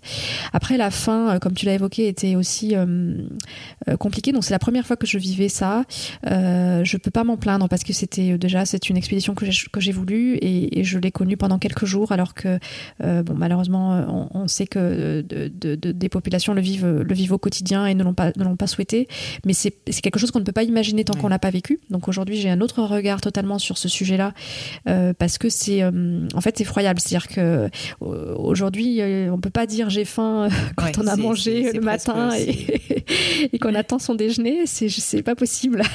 Euh, la faim c'est pas ça. La faim c'est euh, en fait euh, c'est obsessionnel. C'est à dire que ça vous réveille la nuit alors que vous, déjà vous dormez pas beaucoup. Mm. euh, euh, vous pensez tout le temps à ça. Et en fait ça vous enlève des capacités euh, intellectuelles. C'est-à-dire que tous les soirs on calculait notre stratégie de course du lendemain qu'on devait toujours remettre à plat parce que pour X raisons on était euh, ralenti ou, ou au contraire on avait pu faire plus de kilomètres que ce que l'on avait souhaité. Donc on redéfinit notre stratégie de course pour arriver dans les délais puisqu'il y avait toujours une euh, course contre le temps et on avait un délai euh, limité pour faire cette expédition. Et donc tous les soirs on calcule. Mais il y a des moments où en fait même des calculs très simples 2 plus 2 on n'arrive plus.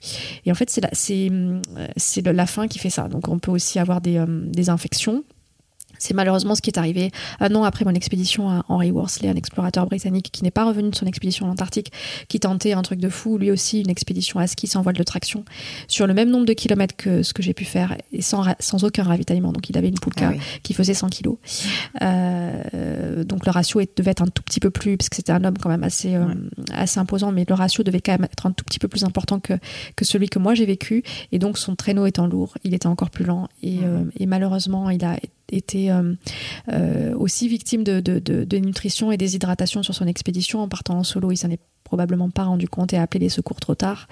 Mais euh, donc ça, c'est un moment qui est, euh, qui est compliqué, la fin euh, à gérer, que j'ai vécu à plusieurs moments de l'expédition, euh, qui, est, qui est encore une fois difficile à décrire. Mais comme tout événement euh, Mm. euh, qui est qui sort un peu de, de, de l'ordinaire, en Ouais, fait, ça peut être des si pas vécu. en Ça fait, peut être des événements qui sont heureux, ça peut être des événements qui sont subis, malheureux, tous ces événements-là qui sont un peu spécifiques, qui sortent du, commun. En fait, c'est vrai que c'est difficile de, de, de pouvoir en Mhm. parler parce qu'on rencontre pas nécessairement des personnes qui ont vécu la même chose, donc euh, c'est pas c'est pas évident. Mais euh, voilà, ça, ça a été des moments qui ont été compliqués. Après, il y a eu d'autres, euh, bon, il y a eu d'autres péripéties. Moi, j'ai eu une rage dedans pendant un mois. Euh, ça, ça fait partie des obstacles imprévisibles. Euh, donc, c'est la première fois que j'avais même une avec rage la visualisation, tu t'étais peut-être pas préparé. Alors je, non, la rage dedans, je l'imaginais pas. En fait, en expédition, on, on se casse souvent des dents, et moi, ça m'était arrivé déjà dans d'autres expéditions parce qu'on mange des aliments qui sont très froids, et Mm. parfois on les mange vite parce qu'il faut, il faut faire vite. Tout, tout doit être fait rapidement. En fait, on est sur le qui-vive hein, en permanence, exactement comme un navigateur sur le vent des globes. C'est-à-dire que euh, vous, euh, vous n'avez pas de moment de répit. Euh, il faut tout le temps. mais même le soir, c'est une course contre la montre. C'est-à-dire qu'il faut allumer le réchaud, écrire le texte pour le blog, recharger les batteries avec les panneaux solaires, soigner les pieds. Enfin, tout est. il faut faire tout très vite parce qu'il faut dormir. Donc Mhm. le sommeil est une obsession. Vite, vite, il faut aller dormir. Tout doit être fait très rapidement. C'est un peu différent d'une d'une expédition en kite. Et encore que je, le kite est aussi une, une- c'est très dur. Hein, donc Le c'est un kite, autre. en fait, c'est quand tu es tracté par une voile. Donc Exactement. Ça, en Antarctique, Alors ça, c'est aussi une, des expéditions qui sont très difficiles parce que quand vous partez en kite, vous pouvez chuter, vous avez des Ouais. risques de chute qui sont beaucoup plus importants. Euh, donc c'est une expédition qu'a faite Mike Horn d'ailleurs récemment, une expédition en kite ski à travers l'Antarctique. Le, le- le- la petite différence par contre, pour en avoir parlé notamment avec Frédéric Dion, un autre explorateur canadien qui lui est parti en kite aussi euh, la même année que moi, la petite différence, lui me disait par exemple, j'ai- beaucoup de temps sous la tente. Dès qu'il n'y a Ouais. pas de vent, j'ai du temps sous la tente. Donc quand il est arrivé au pôle sud, il est arrivé en même temps que nous. euh, il était, euh, il était rasé. euh, Enfin bon, il, lui, il était très très beau. Nous, Alors pas que du tout. vous, vous étiez dans un état pas possible. nous, on était dans un état pas possible. Donc, puis à la façon dont les scientifiques nous ont accueillis, j'ai bien vu que on était dans un état pas possible. Mais voilà, parce qu'on a ce temps en plus qui permet justement de faire fondre de la Mhm. glace, donc faire un peu d'eau, etc. Nous, on avait n'avait même pas suffisamment de temps pour faire fondre suffisamment de glace pour pouvoir s'hydrater correctement. Parce que quand on skie entre 12 à 16 heures par Bah oui, jour, le, le temps en fait de faire fondre la glace, c'est trop long. Et comme il y a en plus le sommeil qu'il faut gérer, enfin bon, du Et coup, il y a vous tout plein de pour l'hydratation? Vous buviez juste pas assez ou On vous a- on- à la fin de l'expédition, on buvait pas assez. Ouais. Donc après, des fois, on mange de la glace aussi, ça, ça peut, ça Ouais. peut se faire, mais ça fait assez mal au ventre. Mais il y a des moments où il n'y a pas trop trop le choix, notamment euh, quand on arrive sur les derniers créneaux de la journée. Mais euh, voilà, tout ça pour dire que ça, ce sont des moments qui sont compliqués. Euh, la rage de dents, euh, bon voilà, on se casse des dents. Il y en a une malheureusement euh, qui a. la, la- la fièvre et la rage de dents, euh, t'as pas été. Voilà, c'était pas au même moment heureusement, mais mais ça c'était c'est oui c'est pas agréable. C'est sûr que c'est pas agréable. C'est pas agréable, mais c'est un obstacle. Alors que le, le moins 50 degrés, là j'étais vraiment en situation de survie. La rage de dents, on sait que euh, Mhm. c'est pas ça qui va qui va nous. Tu te dis jamais que c'est ça qui va juste faire que tu c'est vas arrêter. douloureux en fait. Mais c'est euh, c'est quelque chose à supporter en mm, plus. Alors peut-être que aussi, euh, ce sont ces petites choses qui font que euh, on persévère parce que euh, quand on quand on a une rage de dents, peut-être qu'on pense un peu moins au fait que ce matin, aujourd'hui, il va falloir skier 12 heures. Ouais. Skier 12 heures, ça veut dire 12 créneaux d'une heure entrecoupés de pause de 10 ou 7 minutes. Bah, 10 J'ai minutes demandé justement à quoi 7 ressemblait la minutes. journée euh, type entre guillemets en Antarctique. Enfin, moi j'ai beaucoup de mal à visualiser. Alors en fait, que vous viviez au quotidien À quelle heure vous vous levez Enfin, Alors l'heure, elle dépend de- du moment de l'expédition. Donc en début d'expédition, on était à 8 créneaux d'une heure. En fin d'expédition, 16 créneaux d'une heure. Donc déjà l'heure, elle dépend, euh, elle dépend de ça. Euh, le- pour la première chose qu'on fait, c'est faire fondre de la glace dès le matin. On en a fait le soir, on en refait le matin. On prend un petit déjeuner, un porridge bien, euh, bien calorique. Euh, on s'habille, donc on, on sort du sac de couchage, un sac de couchage à moins 40 degrés, dans lequel on est déjà habillé, mais il faut rajouter donc les équipements euh, type euh, salopette Gore-Tex et veste Gore-Tex euh, par-dessus. Ensuite, on plie la tente, on range tout ça dans les traîneaux, sachant que les traîneaux sont rangés de manière très très très très ordonnée. Il faut savoir exactement où sont les choses, il faut connaître Mhm. parfaitement son traîneau. Donc il y a des petits réglages qui se font en début d'expédition en général, et après on arrive bien à trouver son son équilibre. Pourquoi? Parce que quand il fait très froid, quand il y a beaucoup de vent, il faut pouvoir trouver trouver précisément ce que l'on cherche dans son traîneau. En plein milieu de journée, on peut avoir Mm. le masque qui givre, par exemple. Euh, donc, on peut pas le, le mettre sur son front parce que sinon, on a une gelure euh, aux joues ou, Mm. euh, ou au nez. Donc, il faut pouvoir changer de masque. Euh, ça aussi, l'idéal serait d'en porter 15. Ouais. Mais on n'en a pas 15 dans son traîneau parce que c'est trop lourd à porter. Mhm. Donc, il faut trouver, au fur et à mesure des expériences, on arrive à trouver le nombre qui vous convient bien. Et ça, ça dépend des explorateurs pour pouvoir changer justement son, son, son masque en milieu de journée. Mais là, il faut pas que le masque soit au fond du traîneau parce que Ah vous ouais. perdez encore plus de temps. faut s'imaginer qu'à chaque fois que vous enlevez un gant, vous enlevez, euh, y a- vous avez froid, ou des fois vous avez plus de sensibilité au bout des doigts, vous êtes euh, des fois en situation de stress. Après, il faut pouvoir suivre aussi. Donc, euh, l'idée étant de faire tout très vite pour pas se perdre de vue. Quand il y a du brouillard blanc, on a encore Mhm. plus de risques de se perdre de vue. Donc tout ça, tout ça, ça se gère. Donc il faut avoir un traîneau bien bien rangé. Donc ça, en, en début de, de journée, on fait toujours attention à remettre les choses à l'endroit où elles doivent être. Et puis on part donc pour euh, 8 à 16 créneaux d'une heure. Donc bah, par exemple une journée de 8 créneaux, ça va être une heure de ski. Euh, on s'arrête pour boire, pour, pour manger. Donc on a un thermos qui permet de garder l'eau euh, en état liquide. Euh, et puis on mange, donc on peut manger euh, des graines, des euh, fruits secs, du chocolat, euh, enfin voilà, des, des choses qui peuvent se manger assez, euh, assez rapidement. Et puis on repart sur un créneau d'une heure. Donc là on alterne, c'est jamais le même qui navigue, de façon à pouvoir se reposer entre guillemets, parce que celui qui est devant fait la trace. Donc il y a à certains moments de l'expédition. Alors parfois on, on navigue sur la glace, mais parfois on navigue aussi sur de la neige un peu plus profonde. Donc il y a une trace à faire.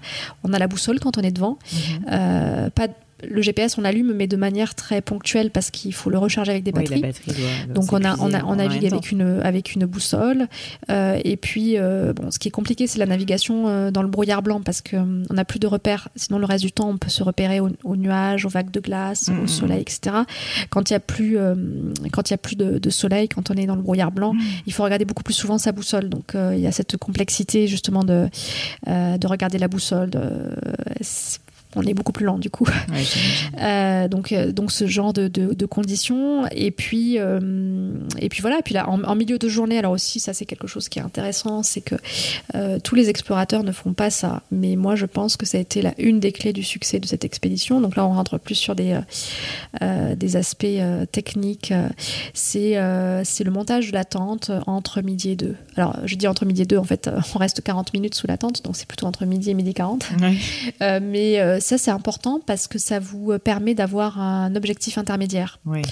Euh, c'est pareil quand on part sur une expédition comme celle-là, et c'est vrai aussi sur une course d'ultra-distance, on ne pense pas, quand on part sur une course de 200 km, on ne pense pas au 200e Ouais, kilomètre au début. Sinon, vous tenez pas. Euh, donc, vous pensez au prochain ravitaillement qui est Mm. 20 km après. En expédition, vous pensez à l'heure suivante. Euh, ça, vous pensez au midi. Tu penses pendant, Euh, vous euh, pensez au soir. ces heures. En fait, à des, alors, petits, à des petits objectifs Oui, assez c'est courts ça. juste après. Quoi. Je Même pense en à- ultramarathon. enfin, C'est bon. ça, je pense en fait à mes petits objectifs. Alors là, en l'occurrence aussi en Antarctique, je pensais à l'article pour le blog tous les soirs. Donc ça, c'était une petite, euh, une petite prouesse parce qu'en fait, euh, la plupart des explorateurs ne, ne, ne, ne- ne s'embêtent pas en fait. Bah, c'est vrai que tous les euh, jours. euh, tous les jours, c'est ouais. Donc tous les jours avoir pu poster un texte. Donc déjà d'un point de vue technique, moi j'étais pas sûre de pouvoir y arriver. Et puis finalement c'est passé par euh, téléphone satellite et euh, l'utilisation d'un access point aussi, un petit modem. Euh, et puis une amie en France qui mettait euh, ses articles puisque moi j'avais pas accès à Internet, hein, Ouais. donc je, je lui envoyais ça par euh, voie de communication satellite. Et elle mettait cet article-là. Donc ça, ça a été assez motivant parce que il fallait trouver des idées tous les jours originales qui sortent de je me lève à 7 heures, Mhm. je skie 8 heures, qui auraient ennuyé éperdument le, le, le- le lecteur. Donc il fallait trouver des idées originales, sachant que moi j'avais absolument aucune nouvelle de mes proches, aucune nouvelle de l'actualité aussi. Euh, donc ça en janvier 2015 par exemple, je, je n'avais pas de nouvelles de l'actualité. C'est une des premières choses que j'ai apprises euh, quand euh, euh, je suis euh, je suis rentrée. Une des premières choses que l'on Mm. m'a dites, hein, les, les attentats. Donc ça, je n'avais absolument aucune connaissance. Alors pourquoi, d'un point de vue technique, ce serait possible hein, d'être euh, d'être euh, au téléphone euh, satellite tous Ouais. les jours pour avoir des nouvelles, mais ça vous sort de l'expédition. Ça peut une mauvaise nouvelle peut vous donner envie euh, tout simplement d'arrêter, Ouais, de pas sûr. vous battre. Euh, il faut savoir aussi qu'il y a hum, un gros gap avec celui qui reste en France, c'est que hum, celui qui reste à domicile, euh, les amis, etc., euh, ne, ne, pe- ne peuvent pas imaginer en fait euh, le le- le- l'isolement dans lequel vous vous trouvez, euh, parce que vous mettez un article tous les jours sur le blog, donc on a l'impression que vous êtes à côté, et donc on peut vous annoncer n'importe quelle nouvelle sans aucun filtre. Or, vous êtes seul, isolé, avec un avion qui peut-être viendra ou viendra pas si vous l'appelez. Tout dépend des conditions météo, donc très peu de possibilités de secours. Euh, Qu'est-ce que vous faites avec une mauvaise nouvelle Mm. une fois que vous avez raccroché euh, Oui, oui. Et donc vous, vous Voilà. avez fait ce choix Donc, de ne euh, pas oui. communiquer. Moi, quoi. je pense que c'est ultra important. Donc, je pense que ça, c'était aussi un- un- une des clés du succès. L'attente le midi, ça, ça, à mon sens, c'est très Mhm. important. Et puis, pour se réchauffer vous vous aussi des reposiez pe- en fait dans la tente, vous mangez. oui, pour manger en fait, manger un, petit tout peu. petit peu plus, Un peu plus au chaud. Ouais, clairement, manger un peu plus. En fin d'expédition, faire fondre davantage de glace puisqu'on Mhm. n'avait pas le temps le matin de faire fondre suffisamment de glace pour toute la journée. Et euh, donc ça, c'était important aussi de le faire le midi, donc ressortir le réchaud, donc ça prend aussi du temps, etc. Euh, et puis, euh, et puis en fin de journée aussi, un élément qui, à mon sens, m'a semblé important. Mais là, on rentre vraiment dans la technique. Ça, ça intéresse surtout, je pense, les explorateurs. c'est c'est, c'est mettre le réchaud dans la tente. Je pense que ça, c'est vraiment important. Alors, souvent, on le met dans le vestibule on le met à l'extérieur pour éviter justement que la tente prenne feu ou Ouais. des, des choses comme ça. Mais moi, j'ai trouvé que le réchaud à l'intérieur de la tente, c'était un avantage pour euh, la chaleur, en fait. Avoir un tout petit peu Ouais, plus chaud, c'est c'est fortement agréable, en fait. Ah bah Donc, euh, voilà, c'est des petits dans un- trucs. Dans une période où, comme tu disais, il y a quand même pas beaucoup de moments de confort quand tu peux un peu C'est avoir ça. ça. Donc ça, c'est vraiment un tout petit truc. Euh, après, il faut que chacun trouve ses trucs euh, qui, qui Bien le sûr. rendent heureux, qui lui apportent de l'énergie. Euh, moi, je pense que le texte euh, sur le blog m'a beaucoup, beaucoup, beaucoup aidé. Euh, L'écriture, c'est-à-dire que je commençais déjà à écrire des phrases du Ouais. livre euh, dans ma tête. Et puis, il y a des moments où tu peux tout simplement pas penser à autre chose parce que euh, parce que c'est les conditions sont trop extrêmes. Quand Ouais, tu es à moins penses 50 juste à degrés, tu as le vent à l'autre, 80 km heure. Là, en l'occurrence, tu, tu penses Ouais. vraiment à plus rien. Mais c'est comme quand tu te retrouves euh, sous la pluie, sous l'orage, en pleine montagne, que tu es dans un ultra trail, Mhm. qu'il faut continuer. À ce moment-là, tu penses juste aux conditions, fait que, enfin voilà, il faut juste avancer. Donc ces- Mhm. ces moments-là euh, sont, sont particulièrement éprouvants. Mais après, le reste du temps, par contre, euh, ce qui est intéressant, c'est le fait d'être, euh, en fait, quand tu es dans un environnement qui paraît être monotone, mais qui en réalité ne l'est absolument pas. C'est que tu apprends aussi à remarquer les détails, et ça, je mm. trouvais ça très intéressant, euh, d'être dans un environnement où le soleil, la lumière n'est jamais la même. Mm n'est jamais identique en fait. Euh, d'un jour à l'autre, euh, les vagues de glace sont jamais les mêmes. Euh, des vagues de glace qui sont des véritables sculptures, qui sont mhm. absolument magnifiques. Je me souviens un jour être passé, ça a duré qu'une journée malheureusement, être passé dans une sorte de, de labyrinthe, c'est-à-dire que les vagues de glace étaient tellement hautes qu'en fait on était à l'intérieur des vagues de glace. Tout le reste du temps c'était différent, c'est-à-dire qu'on on pouvait les franchir ou les contourner. Elles étaient toutes petites, 30, 50 cm. Parfois il y en avait qui étaient très loin de 2 mètres, mais on pouvait de toute façon les contourner. Puis à un moment donné on est arrivé dans un endroit où pour le coup, euh, les vagues de glace euh, étaient très hautes, et, mais on pouvait, il y avait un chemin à l'intérieur des vagues de mhm. glace. Donc on a pris ce chemin à l'intérieur, et euh, sans trop savoir où aller. Donc là, pour le coup, on suivait plus la, boussole, on suivait le mhm. chemin. Et en fait, c'est juste, c'est juste extraordinaire, c'est juste magnifique. C'est des moments qui sont, euh, qui sont absolument inoubliables. Mais si tu ne vis euh, qu'un jour en Antarctique et que te déposer là, par exemple, tu vas pas forcément trouver ça extraordinaire. Mais quand tu passes 74 jours dans ces univers, tu apprends à remarquer les détails. Et c'est pour ça aussi, j'ai trouvé au retour que hum, il y a, euh, il y a beaucoup, beaucoup de détails. Enfin, moi, je, je n'arrive pas à capter toute l'information. Alors déjà, bon, l'information, évidemment, la, la, connaissance qui est accumulée sur les réseaux, etc. Mais même dans le paysage même dans la façon dont on a agencé les espaces. Euh, il y a trop trop d'informations, je ne sais pas comment on la capte, euh, mm. toute cette information. Pour moi, il y en a trop. Euh, je ne me lasserai pas de marcher dans Paris, de regarder tout ce ah qu'il y a bah, autour de nous, tout ce que l'homme a construit. je pense que c'est un vrai sujet pour notre génération et les générations à venir de comme, enfin, tellement d'informations, un surplus d'informations qui crée aussi plein de problèmes, de distractions, enfin de. C'est ça d'aussi d'arrêter de penser euh, finalement en fait les gens sont tellement en permanence dans la, la, la consommation de l'information qu'ils arrêtent de produire aussi un petit peu. Enfin bon c'est alors que là quand on se retrouve pendant trois mois dans un lieu qui peut sembler monotone euh, premier abord euh, c'est vrai que la hum, en fait les pensées elles viennent à vous. Euh, mais c'est des choses qui n'arrivent plus dans la vie quotidienne parce qu'on a tellement de choses à faire. Euh, là en fait on peut juste euh, rêver repenser à toutes ces expériences. Et ça j'ai trouvé aussi qu'avec l'écriture c'était intéressant. C'est que quand on vit des expériences, on franchit un cap, on acquiert beaucoup d'expériences, de maturité, de connaissances sur soi, sur l'environnement. Mais quand on a le temps de penser à toutes ces expériences, de revenir sur elles, on franchit encore un cap supplémentaire. Mmh. Donc déjà, vivre des expériences, vivre le changement, c'est super. Mais quand on peut en plus y revenir, et on prend euh, de moins en moins le temps de revenir sur l'expérience qu'on a vécue, euh, je trouve qu'on franchit encore un autre cap mmh. qui est assez intéressant. Et, et, ça, typiquement dans ce type d'expérience euh, en Antarctique ou sur les courses ultra distance, on a le temps vraiment de penser. avant de vivre ça, évidemment, il faut, euh, euh, avant de pouvoir euh, vivre ces moments de pensée, il faut s'entraîner beaucoup pour être à l'aise. C'est-à-dire que être seul avec soi-même, c'est pas toujours facile. c'est sûr que quand je pars, je cours 50 km, la première journée de course, je vais être vraiment bien parce que bah, voilà, ça, ça va. je me suis reposée les jours avant, etc. Et donc, je peux accéder à ce, à ce corps à corps avec la nature, à ce, à cette forme de pensée qui est super agréable. Bon, c'est sûr que si c'est la première fois que l'on se met à courir 50 km, on va pas vivre la même chose. je l'avoue, mais il faut, faut, passer effectivement par cet entraînement-là pour accéder à ça. Mais bon, ça fait partie des, c'est le chemin en fait que l'on suit vers cet objectif. Et si on est, on est, si on a envie en fait de vivre ce corps à corps, on, passe par ces entraînements et on, le vit très bien.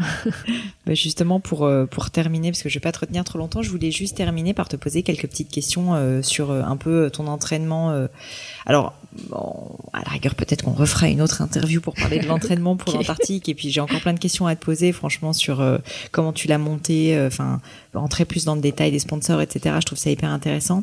Mais peut-être plus maintenant que tu es revenu. Alors, je sais que tu as toujours des aventures en tête, mais que tu es revenu en France. Est-ce que tu peux me parler un petit peu de, de, de ton entraînement au quotidien? Parce que j'imagine que tu continues à avoir une activité physique importante, même sans avoir pour projet de repartir en Antarctique tout de suite. Est-ce que tu peux un peu me décrire aussi euh, à quoi ressemblent tes semaines d'entraînement ou, euh, ou même une journée type Est-ce que tu fais du sport tous les jours euh, Ce genre de choses? Ouais, alors sport tous les jours. il faut, dans l'idéal, c'est bien de garder quand même une journée de récupération, une journée de repos. mais c'est une journée de repos où je fais quand même du, du renfort, où je fais quand même hmm. des petites choses. mais effectivement, donc les, les après, il n'y a pas vraiment de journée type ou de semaine type parce que par exemple, à un mois d'une compétition d'ultra distance, je peux partir 4 à 6 ou 7 jours le long d'un GR, le long mhm. d'un chemin de grande randonnée, pour faire 45 à 50 km par jour. C'est une manière en fait de fractionner une longue distance sur mhm. plusieurs jours, ce qui me permet en fait de mieux me préparer pour le jour de la compétition pour pouvoir faire la distance d'un coup. Donc ça c'est idéal.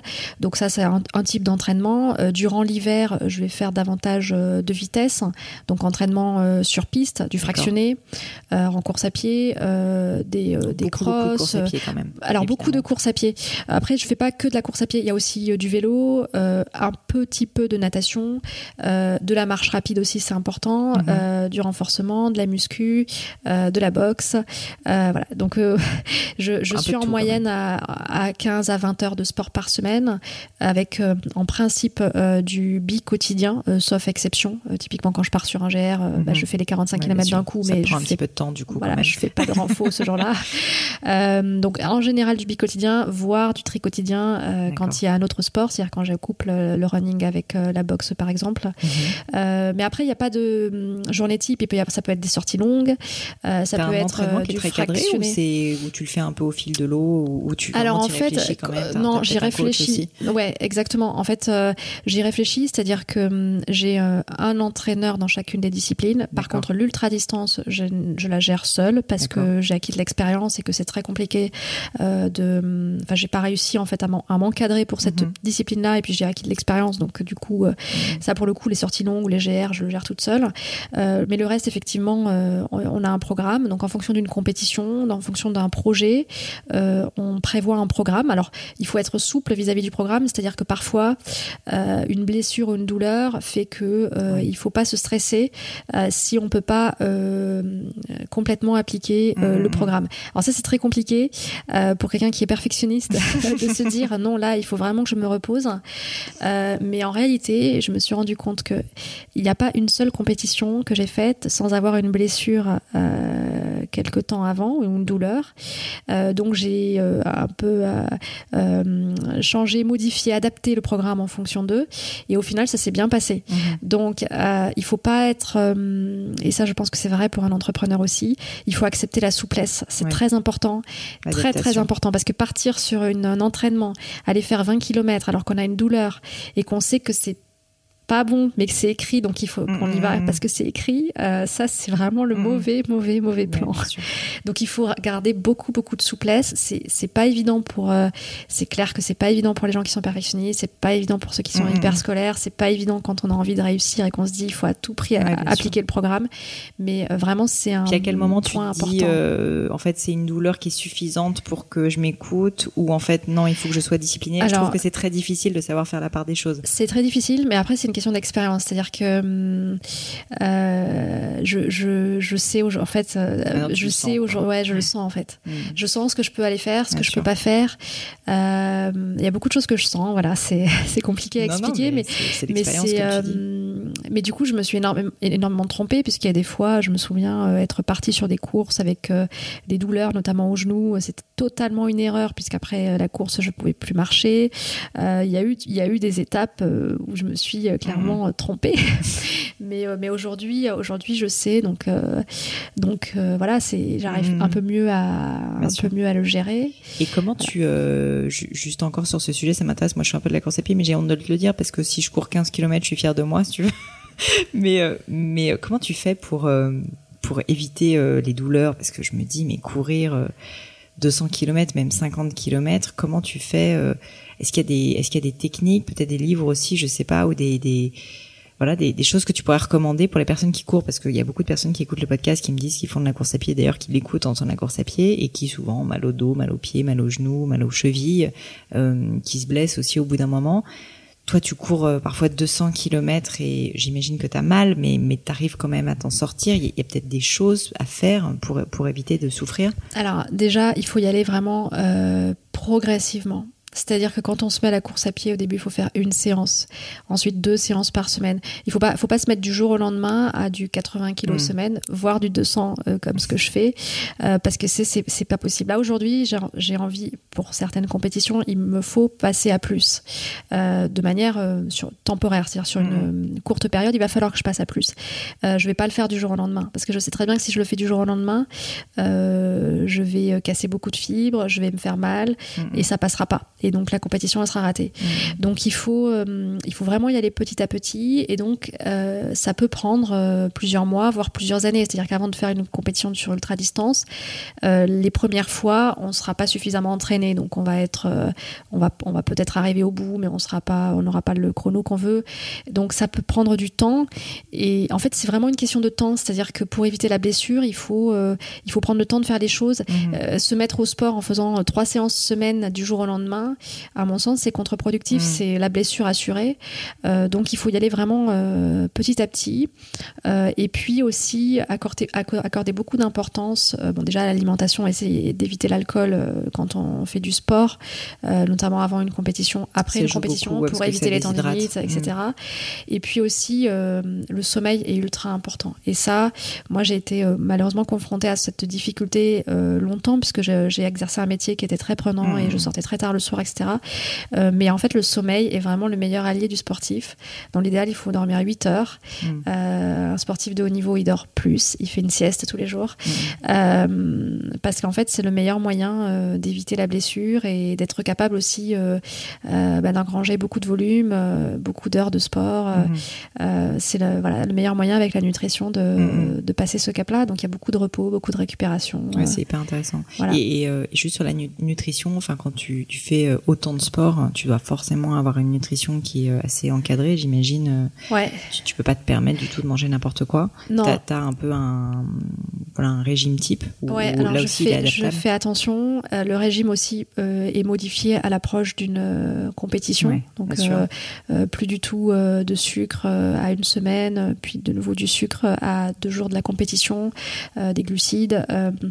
Je fais très attention. Et après, il y a aussi quelque chose que j'ai remarqué, c'est que euh, il y a eu une époque où euh, dès que je partais sur beaucoup de volume, euh, quand je faisais 180, 200 par semaine, je mangeais énormément. Alors tout le monde était impressionné de la capacité. euh, je mangeais, euh, euh, enfin, et, et on- toutes les personnes qui étaient autour de la table avec moi se disaient mais mais c'est pas possible à quel point elles mangent, parce que ça se voyait pas physiquement. Enfin, on Ouais. aurait pu imaginer Bah, que 200 c'était pas le cas. par semaine, en même temps tu brûles je sais pas combien de Et voilà, et je mangeais calories. beaucoup. Et en fait, depuis, euh, depuis l'Antarctique, c'est ça qui est très étonnant, c'est que c'est depuis que j'ai connu cet épisode de faim, euh, mon corps il réagit plus de la même manière. Et aujourd'hui, et ça c'est juste extraordinaire, c'est qu'en fait, je peux faire des courses sur ultra distance.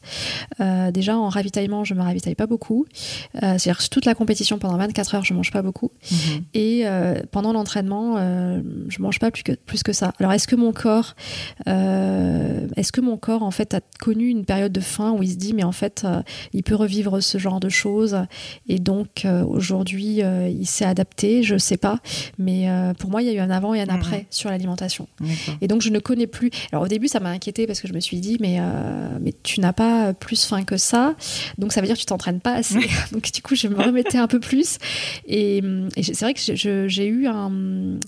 euh, au début je j'ai pas compris, puis j'ai Mhm. j'ai accepté. Je me suis dit probablement ça venait de là. Enfin en tout cas moi c'est mon explication.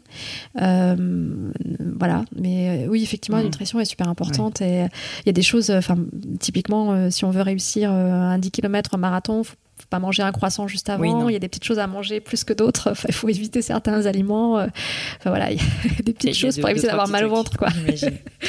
Bah écoute euh, Stéphanie, euh, merci mille fois en fait d'avoir pris le temps. C'était vraiment passionnant. Je te, je te jure, j'ai vraiment encore euh, plein plein de questions à te poser. C'est un peu frustrant, mais je veux pas te prendre trop de temps quand même. Euh, je voulais juste terminer par te poser des petites questions sur un peu les, les causes que tu soutiens. Enfin, après, t'es pas obligé de répondre, mais je sais que du coup, notamment l'expédition en, Antar- en Antarctique, tu l'as fait pour soutenir un certain nombre d'associations. Je sais pas si tu veux en dire deux mots. Et puis ensuite, euh, et puis ensuite, euh, voilà. Enfin, si t'as un dernier message à faire passer, euh, n'hésite pas, c'est le moment. Alors, à chaque fois que je pars sur un- une expédition ou une compétition originale, qui dit original dit plutôt à l'étranger ou euh, enfin voilà, original par son, son, concept ou son, montage. je soutiens l'association Petit Prince qui réalise les rêves d'enfants malades. donc il est possible via mon site de soutenir l'association. C'est une très belle association qui est localisée à Paris et qui existe depuis plus de 25 ans, qui a été créée par Dominique Bail et qui a pour objectif de réaliser des rêves d'enfants malades. Donc elle suit un enfant du début de la maladie, elle peut le suivre pendant plusieurs années, réaliser plusieurs, plusieurs rêves pour lui. C'est une très belle association. Moi, j'ai eu un coup de foudre pour l'association, euh, euh, déjà parce que quand j'étais à HEC, j'étais dans une association un peu semblable qui avait un peu le même objectif. Euh, puis le fait de, se soigner par le rêve, je trouve ça mmh. extraordinaire parce que ça permet de se projeter sur quelque chose de positif et non pas uniquement sur des mmh. journées à l'hôpital ou, sur la maladie. Et puis, les personnes qui ont fondé l'association et qui aujourd'hui travaillent dans cette association sont juste remarquables. donc, j'ai pas mal d'affinités avec ces personnes-là. Et donc, j'ai eu un coup de foudre pour cette association. et du coup, j'ai envie à chaque fois de, collecter des fonds. Donc j'ai collecté euh, via euh, mon site euh, pour lors de cette expédition à l'Antarctique et je mettais donc par exemple le nom des personnes qui donnaient sur les skis, sur la tente, sur sur le blog. certaines personnes ont vu leur nom aussi écrit dans les glaces de mhm. l'Antarctique. Donc c'était le genre de ah, contrepartie que, que j'offrais aux donateurs. Et puis après, moi moi-même j'ai créé une association pour promouvoir les régions polaires. Donc j'interviens souvent dans les écoles euh, pour faire connaître euh, ces régions, pour euh, faire connaître la beauté de ces régions, pour parler de ces régions et pour en parler différemment parce que c'est vrai qu'on entend beaucoup de choses, mais encore une fois, j'accueille mmh. beaucoup J'accorde beaucoup d'importance à l'expérience. Euh, j'ai connu ces régions, j'y ai été, et donc il y a des choses dont, dont, dont, je prends plaisir à parler. Et, et, je pense aussi que les faire connaître grâce aux images permet de sensibiliser, permet de, de donner un élan, en fait, notamment aux jeunes, un élan euh, euh, vis-à-vis de la planète qui peut être plus important que simplement des discours qui vont être politiques. Ou, voilà. Donc aujourd'hui, j'ai cette envie-là, et, et, et donc j'ai trois expositions qui circulent dans les écoles euh, trois expositions de photographie. Voilà. Bah écoute, je, je, mettrai tous les liens en fait sur le sur le blog du podcast comme ça, et puis j'en parlerai en intro aussi pour que tout le monde puisse euh, aller regarder tout ça. Parfait. écoute, euh, je te remercie mille fois. La dernière question, c'est si jamais on veut te contacter euh, pour te poser des questions ou juste te dire bravo ou, voilà, c'est admirable ce que tu as fait. Euh, quel est le meilleur moyen de le faire? Sur LinkedIn peut-être, sur on en parlait juste avant de commencer ou peut-être je sais pas, bah, je sais que tu as une page Facebook aussi. Alors LinkedIn c'est le meilleur moyen, ou bien euh, mon site internet euh, stéphaniegiquel.com, le formulaire de contact. Euh, j'ouvrirai peut-être un jour, mais les réseaux sociaux, c'est encore une autre aventure. C'est une très très belle aventure, mais qui est très preneuse en termes de temps. Sûr. tu parles beaucoup d'informations. Voilà. J'aimerais ouvrir Instagram. peut-être ça, ça, reste dans un coin de ma tête. Ça, c'est une envie que j'ai pas encore mise en œuvre. Mais j'ai tellement de photos de courses à pied dans tout plein de régions, tout plein de pays. ça serait magnifique. Que cette euh, voilà cette euh, euh, j'ai cette envie, mais aujourd'hui il n'y a pas encore. Donc si hmm. vous voulez me contacter, c'est plutôt LinkedIn ou stéphaniegical.com. Voilà. Ça marche. Bah, merci mille fois Stéphanie. Merci. Au revoir. Au revoir. Hello à tous. Alors, quelques petites dernières choses avant de vous quitter. Déjà, j'espère que l'épisode vous a plu, bien évidemment. Euh, comme d'habitude, si vous cherchez les notes de l'épisode avec toutes les références, que ce soit les outils, les livres cités, le livre de Stéphanie par exemple, euh, c'est simple. Vous pouvez aller directement sur le blog du podcast. Alors, pour l'instant, j'ai pas changé encore l'adresse. C'est www.podcast-du6 crème de la crème.com. Il est possible que je change du coup et c'est rubrique podcast. Aussi, si vous souhaitez me pour me poser des questions, me proposer de nouveaux invités ou juste me faire un feedback, euh, bah, évidemment, n'hésitez pas à le faire. Vous pouvez le faire sur Twitter ou sur Instagram. J'essaye d'être réactive et mon pseudo, c'est peligno, P-L-A-I-G-N-E-A-U. J'essaye de répondre quand on me pose des questions. Voilà, comme à chaque fois, je voulais vraiment vous remercier mille fois, vous remercier d'avoir écouté jusqu'ici, bien évidemment. Et n'oubliez pas, si le podcast vous plaît et que vous appréciez tout ce travail, euh, n'hésitez pas à mettre un petit mot doux ou une note 5 étoiles sur iTunes. Ça m'aide beaucoup, ça donne le moral en plus et ça m'aide à faire connaître ce travail. Merci à tous et je vous dis à très vite pour un nouvel épisode.